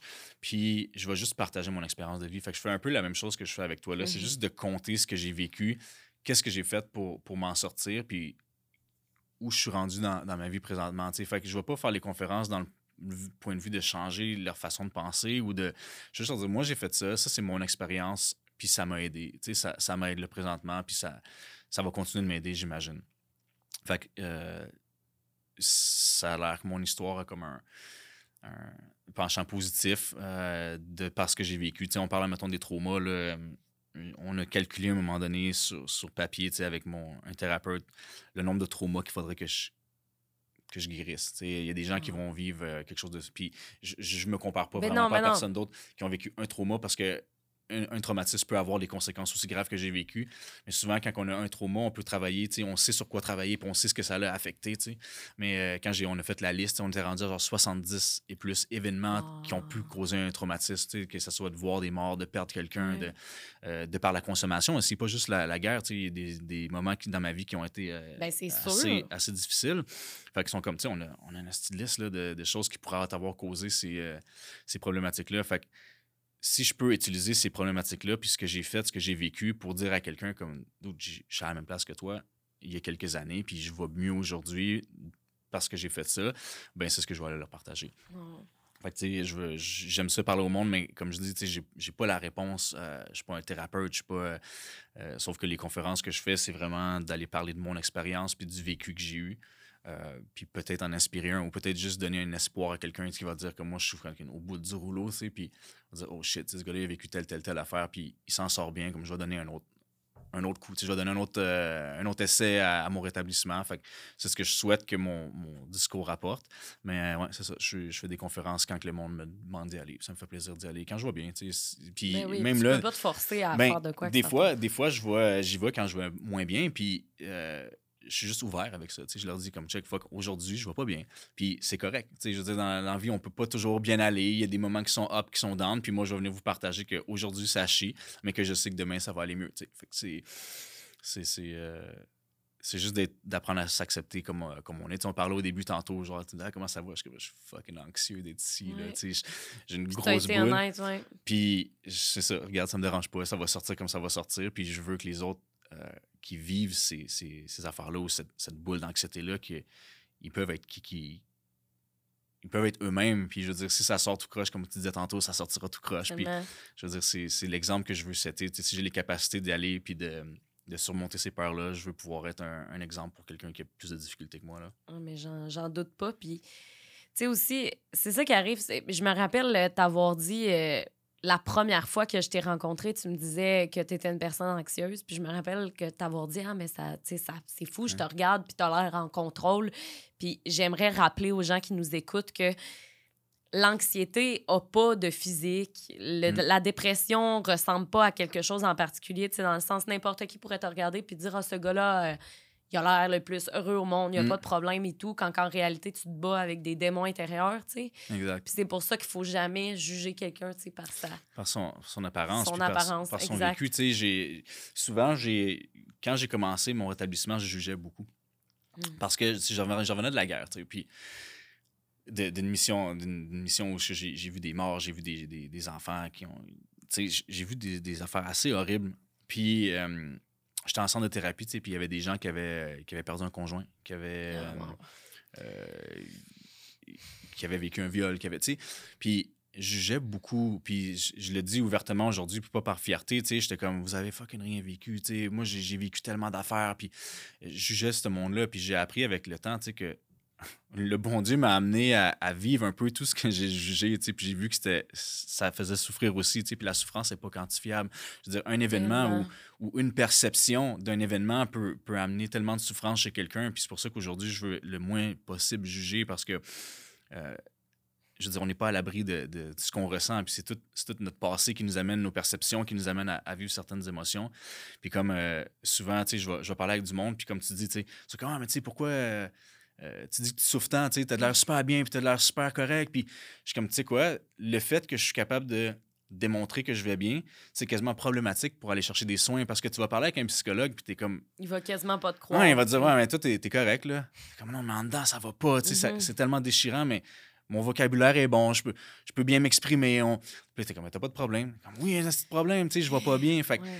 si quelqu'un me dit j'ai ben, j'ai de la difficulté avec telle affaire j'essaie de pas faire comme ben non c'est- c'est c'est rien c'est j'essaie de, de- de vraiment les écouter puis de me mettre un peu à leur place ou juste même pas me mettre à leur place nécessairement mais comme juste comprendre que ce qu'ils vivent présentement c'est souffrant tu sais parce que souvent je me suis fait dire comme ben non t'es correct tu vois ben de toute façon tu Oh bois plus God, fait que tu sais c'est c'est comme Et ouais non Dieu, tu sais comme si c'était si facile. Tu sais, une dépendance à, l'alcool dans le sens que t'avais une dépendance. Ben, J'en ai une. J'en- ai une, j'en ai une. Ma dépendance va jamais partir. C'est une ça. maladie qui est, qui est incurable. Puis si tu me donnes un, un shooter, là, aujourd'hui, euh, on part sur une solide brosse, puis mes enfants me voient plus pendant deux mois, là, for Mm. sure. Puis je sais pas où est-ce que ça va arrêter. Je sais pas quand ça va arrêter. Fait qu'il faut juste que je me tienne loin de toute, toute, toute consommation. Parce que je suis encore toxicomane, je suis encore alcoolique, puis il faut pas que je l'oublie. Tu C'est un peu le même principe qu'avec le post-trauma. Comme je me lève le matin, puis j'essaie d'avoir les pensées le plus positives possible, de genre me kickstart sur le bon côté parce que mon cerveau est tellement facilement amenable vers le côté négatif, puis de l'anxiété, la peur, puis tout ça. Fait qu'il faut toujours que je me batte avec, euh, avec cette affaire-là. Puis c'est un peu euh, le même principe avec l'alcool. C'est de dire que je peux. C'est même plus dans, dans mes pensées qu'un jour je vais pouvoir commencer à, à consommer. Je peux pas, c'est sûr et certain. Ben oui. Je l'ai fait par le passé. J'ai essayé d'arrêter, j'ai essayé de recommencer. je- Puis ça m'a toujours mené au même, euh, Au même au même résultat, endroit, au même ouais. Puis scénario. pire en pire. pire Ouais. en pire. ouais. J'ai une, une, des dernières questions, mais tu n'es vraiment pas obligé de répondre. C'est juste, ça vient de me venir. Euh, tu as des enfants et tout, tu as deux petites filles. Est-ce que tu dirais qu'il y a des jours où que ça te stresse de les avoir cette semaine-là parce que tu dis, oh mon Dieu, je ne sais pas ce qui m'attend dans la prochaine semaine? Ou... Tout le temps. Oui, il y a tout le temps. Tout le temps. c'est tout le temps stressant. Mais ils, ils, sont la raison pourquoi je suis encore vivant aujourd'hui. Mm. Une grosse, grosse, grosse départie euh, qui fait que je suis encore vivant aujourd'hui. Je sais que la thérapie, il faut vraiment que tu le fasses pour toi. C'est super euh, important que tu ailles chercher l'aide pour toi, que tu te mettes en premier lieu, que tu... Sauf que si c'était pas de mes filles, je pense pas que je serais ici aujourd'hui. Ils ont vraiment été dans les moments où j'étais vraiment décalisse c'est à eux autres que je pensais, pour me dire, je peux pas Au pire, c'est pas tant genre, je veux vivre pour eux autres, c'est comme je peux pas leur faire ça, tu sais. Mmh. Puis aujourd'hui, je vis, je pensais nécessairement comme, comme ça, sauf que c'est sûr que je suis toujours anxieux. Je suis toujours anxieux de, euh, de leur causer du tort. Je suis toujours anxieux que mon anxiété leur cause de l'anxiété. Puis, tu sais, ils vivent de l'anxiété, mes filles aussi. Fait que là, je suis comme, oh my god, je me sens fou de coupable. Mais euh, non, c'est un challenge tout le temps. Tu sais, je veux dire, ma vie présentement, c'est un peu la survie en permanence. Euh, je suis pas capable d'aller faire mon épicerie comme du monde tout seul. Ben, c'est bien correct. Il faut, il faut que je m'adapte vraiment. J'ai une grosse adaptation à faire autour de ma vie, puis j'ai besoin d'avoir euh, un, encadrement quand même. J'ai besoin de beaucoup d'aide dans, dans, dans, tout ce que je fais. Puis euh, avec mes filles aussi. Mais euh, quand ils sont là, tu sais, ils sont au courant de ma problématique. J'ai été super ouvert avec eux autres. Ils sont au courant que j'ai des problématiques avec l'alcool. Ils savent que, tu sais, ils sont au courant que je, fais des conférences là-dessus. Ils savent que mm. papa a vécu des affaires qui sont. Euh, qui l'ont traumatisé. Puis quand je vais pas bien, je leur dis, tu sais, euh, les filles, aujourd'hui, je me sens comme ça, je me sens comme ça. Puis ils font la même chose avec moi. Tu sais, ils sont capables d'énumérer leurs émotions. Puis je pense que c'est un des plus beaux cadeaux que j'ai que, que tous mes traumas m'ont amené à apprendre, que je peux leur apprendre aujourd'hui, euh, c'est une des plus belles, euh, des plus beaux cadeaux parce qu'ils sont capables de, de, de s'énumérer ça, puis on a une super de belle connexion ensemble. on est capable de se dire, genre, aujourd'hui, genre, on se fait pas chier, parce qu'on on va pas bien, tu sais. Je suis super anxieux, puis tout ça. Ils sont comme, OK, tu sais, puis ils comprennent ça. Fait que je suis vraiment content que j'ai pas à leur cacher ça. Tu sais, je trouve que n'importe quel parent devrait être super ouvert avec leur situation parce que souvent, ce que je trouve, puis même moi, j'ai vécu de même, puis tous mes amis ont vécu comme ça, c'était comme la, la génération où que, les parents sont parfaits, les parents, ils ont jamais, jamais de problème. Fait que là, quand toi, tu vis des problématiques, t'es comme, je, je vais pas bien, tu sais, je suis pas correct parce que mes parents n'ont jamais de problème. Tu sais, moi, je veux au moins que mes filles sachent que Chris, on l'a difficile, nous autres aussi, des fois, puis c'est correct, c'est normal de vivre des up and down, puis... Fait que non, mais c'est sûr que c'est de l'anxiété tout le temps, tout le temps, parce que je veux tellement leur offrir le meilleur de moi-même. Puis des fois, j'ai pas grand-chose à offrir. Ils ils demandent pas grand-chose, mes filles non plus. Mm-hmm. Ces enfants-là demandent à être aimés, puis que j'aille les porter à l'école, je leur donne un lunch. Là, mais je veux tellement comme rattraper le temps que j'ai perdu avec eux autres. Parce que les premières années, j'étais vraiment pas présent. Là, euh, mais aujourd'hui, on, on, a une relation qui, je ne l'échangerai pas pour rien au monde. On, a tellement une belle relation ensemble, mais c'est sûr que c'est toujours cause d'anxiété. Mm. Pour moi, n'importe quoi est cause d'anxiété. Aller prendre ma douche puis savoir qu'il n'y a plus de shampoing, c'est le, cœur m'arrête. Je suis comme, il ah, faut que j'ai oui, j'ai il faut que j'ai cherché ça. Puis là, mm-hmm. je, fais une réaction incroyable à, quelque chose qui est tellement anodin pour la majorité des gens. Ben oui, mais c'est pas grave, dans le sens que mm. c'est toi, puis c'est ton combat à toi, puis tu le sais. Puis moi, moi je te juge tellement pas pour ça. Je trouve que justement, c'est admirable que tu puisses en parler. Mm. Je trouve ça vraiment... Mais tu sais, ce qui est difficile là-dedans, c'est qu'il y a des journées que ça va. Ça passe bien. Tu sais, j'en ris. T'as peur d'aller chercher du, shampoing WGA. C'est sûr, parce que t'as tout été dans l'humour dans ta tête. Ben, de, comme rire de ce qui va mal. Ben, c'est ça. Mais tu sais, d'une certaine façon, t'es comme. C'est tellement anodin. Et puis, d'une autre façon, il y a un autre côté que t'es comme. Est-ce que je tanné, tu sais, que ça soit lourd, puis que ça soit. Mm. Fait qu'il y a des journées où je suis fatigué, là, que tout est, tout est tellement difficile. Puis il y a d'autres journées où tu es comme. Parce que logiquement, je sais qu'il n'y a pas de danger à l'OIGA. Je veux dire, dans les premières années, c'est sûr que j'étais hyper vigilant, j'étais que du monde. Puis là, tu te dis, il y a peut-être quelqu'un qui. Parce qu'en Afghanistan ou en mission, c'est tout le temps quelqu'un qui veut te tuer. Il y a toujours un, danger quelconque. Fait que quand tu reviens, ben c'est. Ben, tout le temps sur tes gardes. Tout le temps sur tes gardes. Mais logiquement, je ne suis pas con. Là. Je sais qu'il n'y a personne qui va se faire exploser dans l'IGA ça arrive euh, une fois ou dix ans qu'il y a un attentat terroriste même dans, dans ces coins-ci. mais logiquement, tu le sais, sauf que physiquement, le corps, il m'envoie une décharge dans la ligne, je me mets à me sentir du croche, je me mets à avoir peur, je me mets à avoir des sueurs. Mhm. Puis là, t'es comme, fuck, tu sais, il n'y a rien qui va arriver, juste lâche-moi. Ouais, c'est l'anxiété, c'est ça, tu te fais contrôler par ta tête. C'est comme. Tu, tu, le décris tellement bien là, pour les gens qui ne savent pas c'est quoi l'anxiété, Colin. C'est. Mm. c'est logiquement, je veux dire, je, je le sais qu'il n'y a rien qui va arriver. Mhm. Mais il y a une partie de mon cerveau qui est comme, watch me. Ouais. Je vais te détruire ta journée comme ça. Ah Puis ouais. c'est drainant. Après ça, j'ai plus d'énergie pour rien. Je, je, je me couche. Fait que, c'est. C'est dur pour le corps, l'anxiété, tu sais. Puis tout, en plus, c'est pas juste l'anxiété, là, c'est vraiment tout. Mm. Fait que, oh mon Dieu. Écoute, je suis euh, complètement là, inspirée par toi, sincèrement. J'ai vraiment trouvé que c'était un épisode euh, plus qu'incroyable, honnêtement. euh, si ce n'est pas le plus intéressant, dans le sens que toutes mes invités sont hyper intéressants, mais je trouve que toi, tu es, vraiment venu mettre le doigt sur de quoi qui est tabou de notre vision à nous, de la société. Tu sais, Mm. aussi, tu es venu ouvrir les yeux sur c'est quoi être vétéran dans l'armée, puis tout. Puis je t'en remercie vraiment pour ça. C'était vraiment, plaisir. vraiment pertinent. Puis j'espère vraiment que tu es, content dans le sens que tu, tu réalises à quel point ça peut euh, inspirer les gens, cet épisode-là. Vraiment. Je le, je le souhaite. tu sais, Si, euh, puis c'est pas juste pour mes, mes chums vétérans, mais qui vont m'entendre. C'est sûr que quand tu vas mettre ça en ligne, là, il va genre avoir les blondes de mes chums qui, va- qui vont leur dire Ah, t'sais, le pic, il.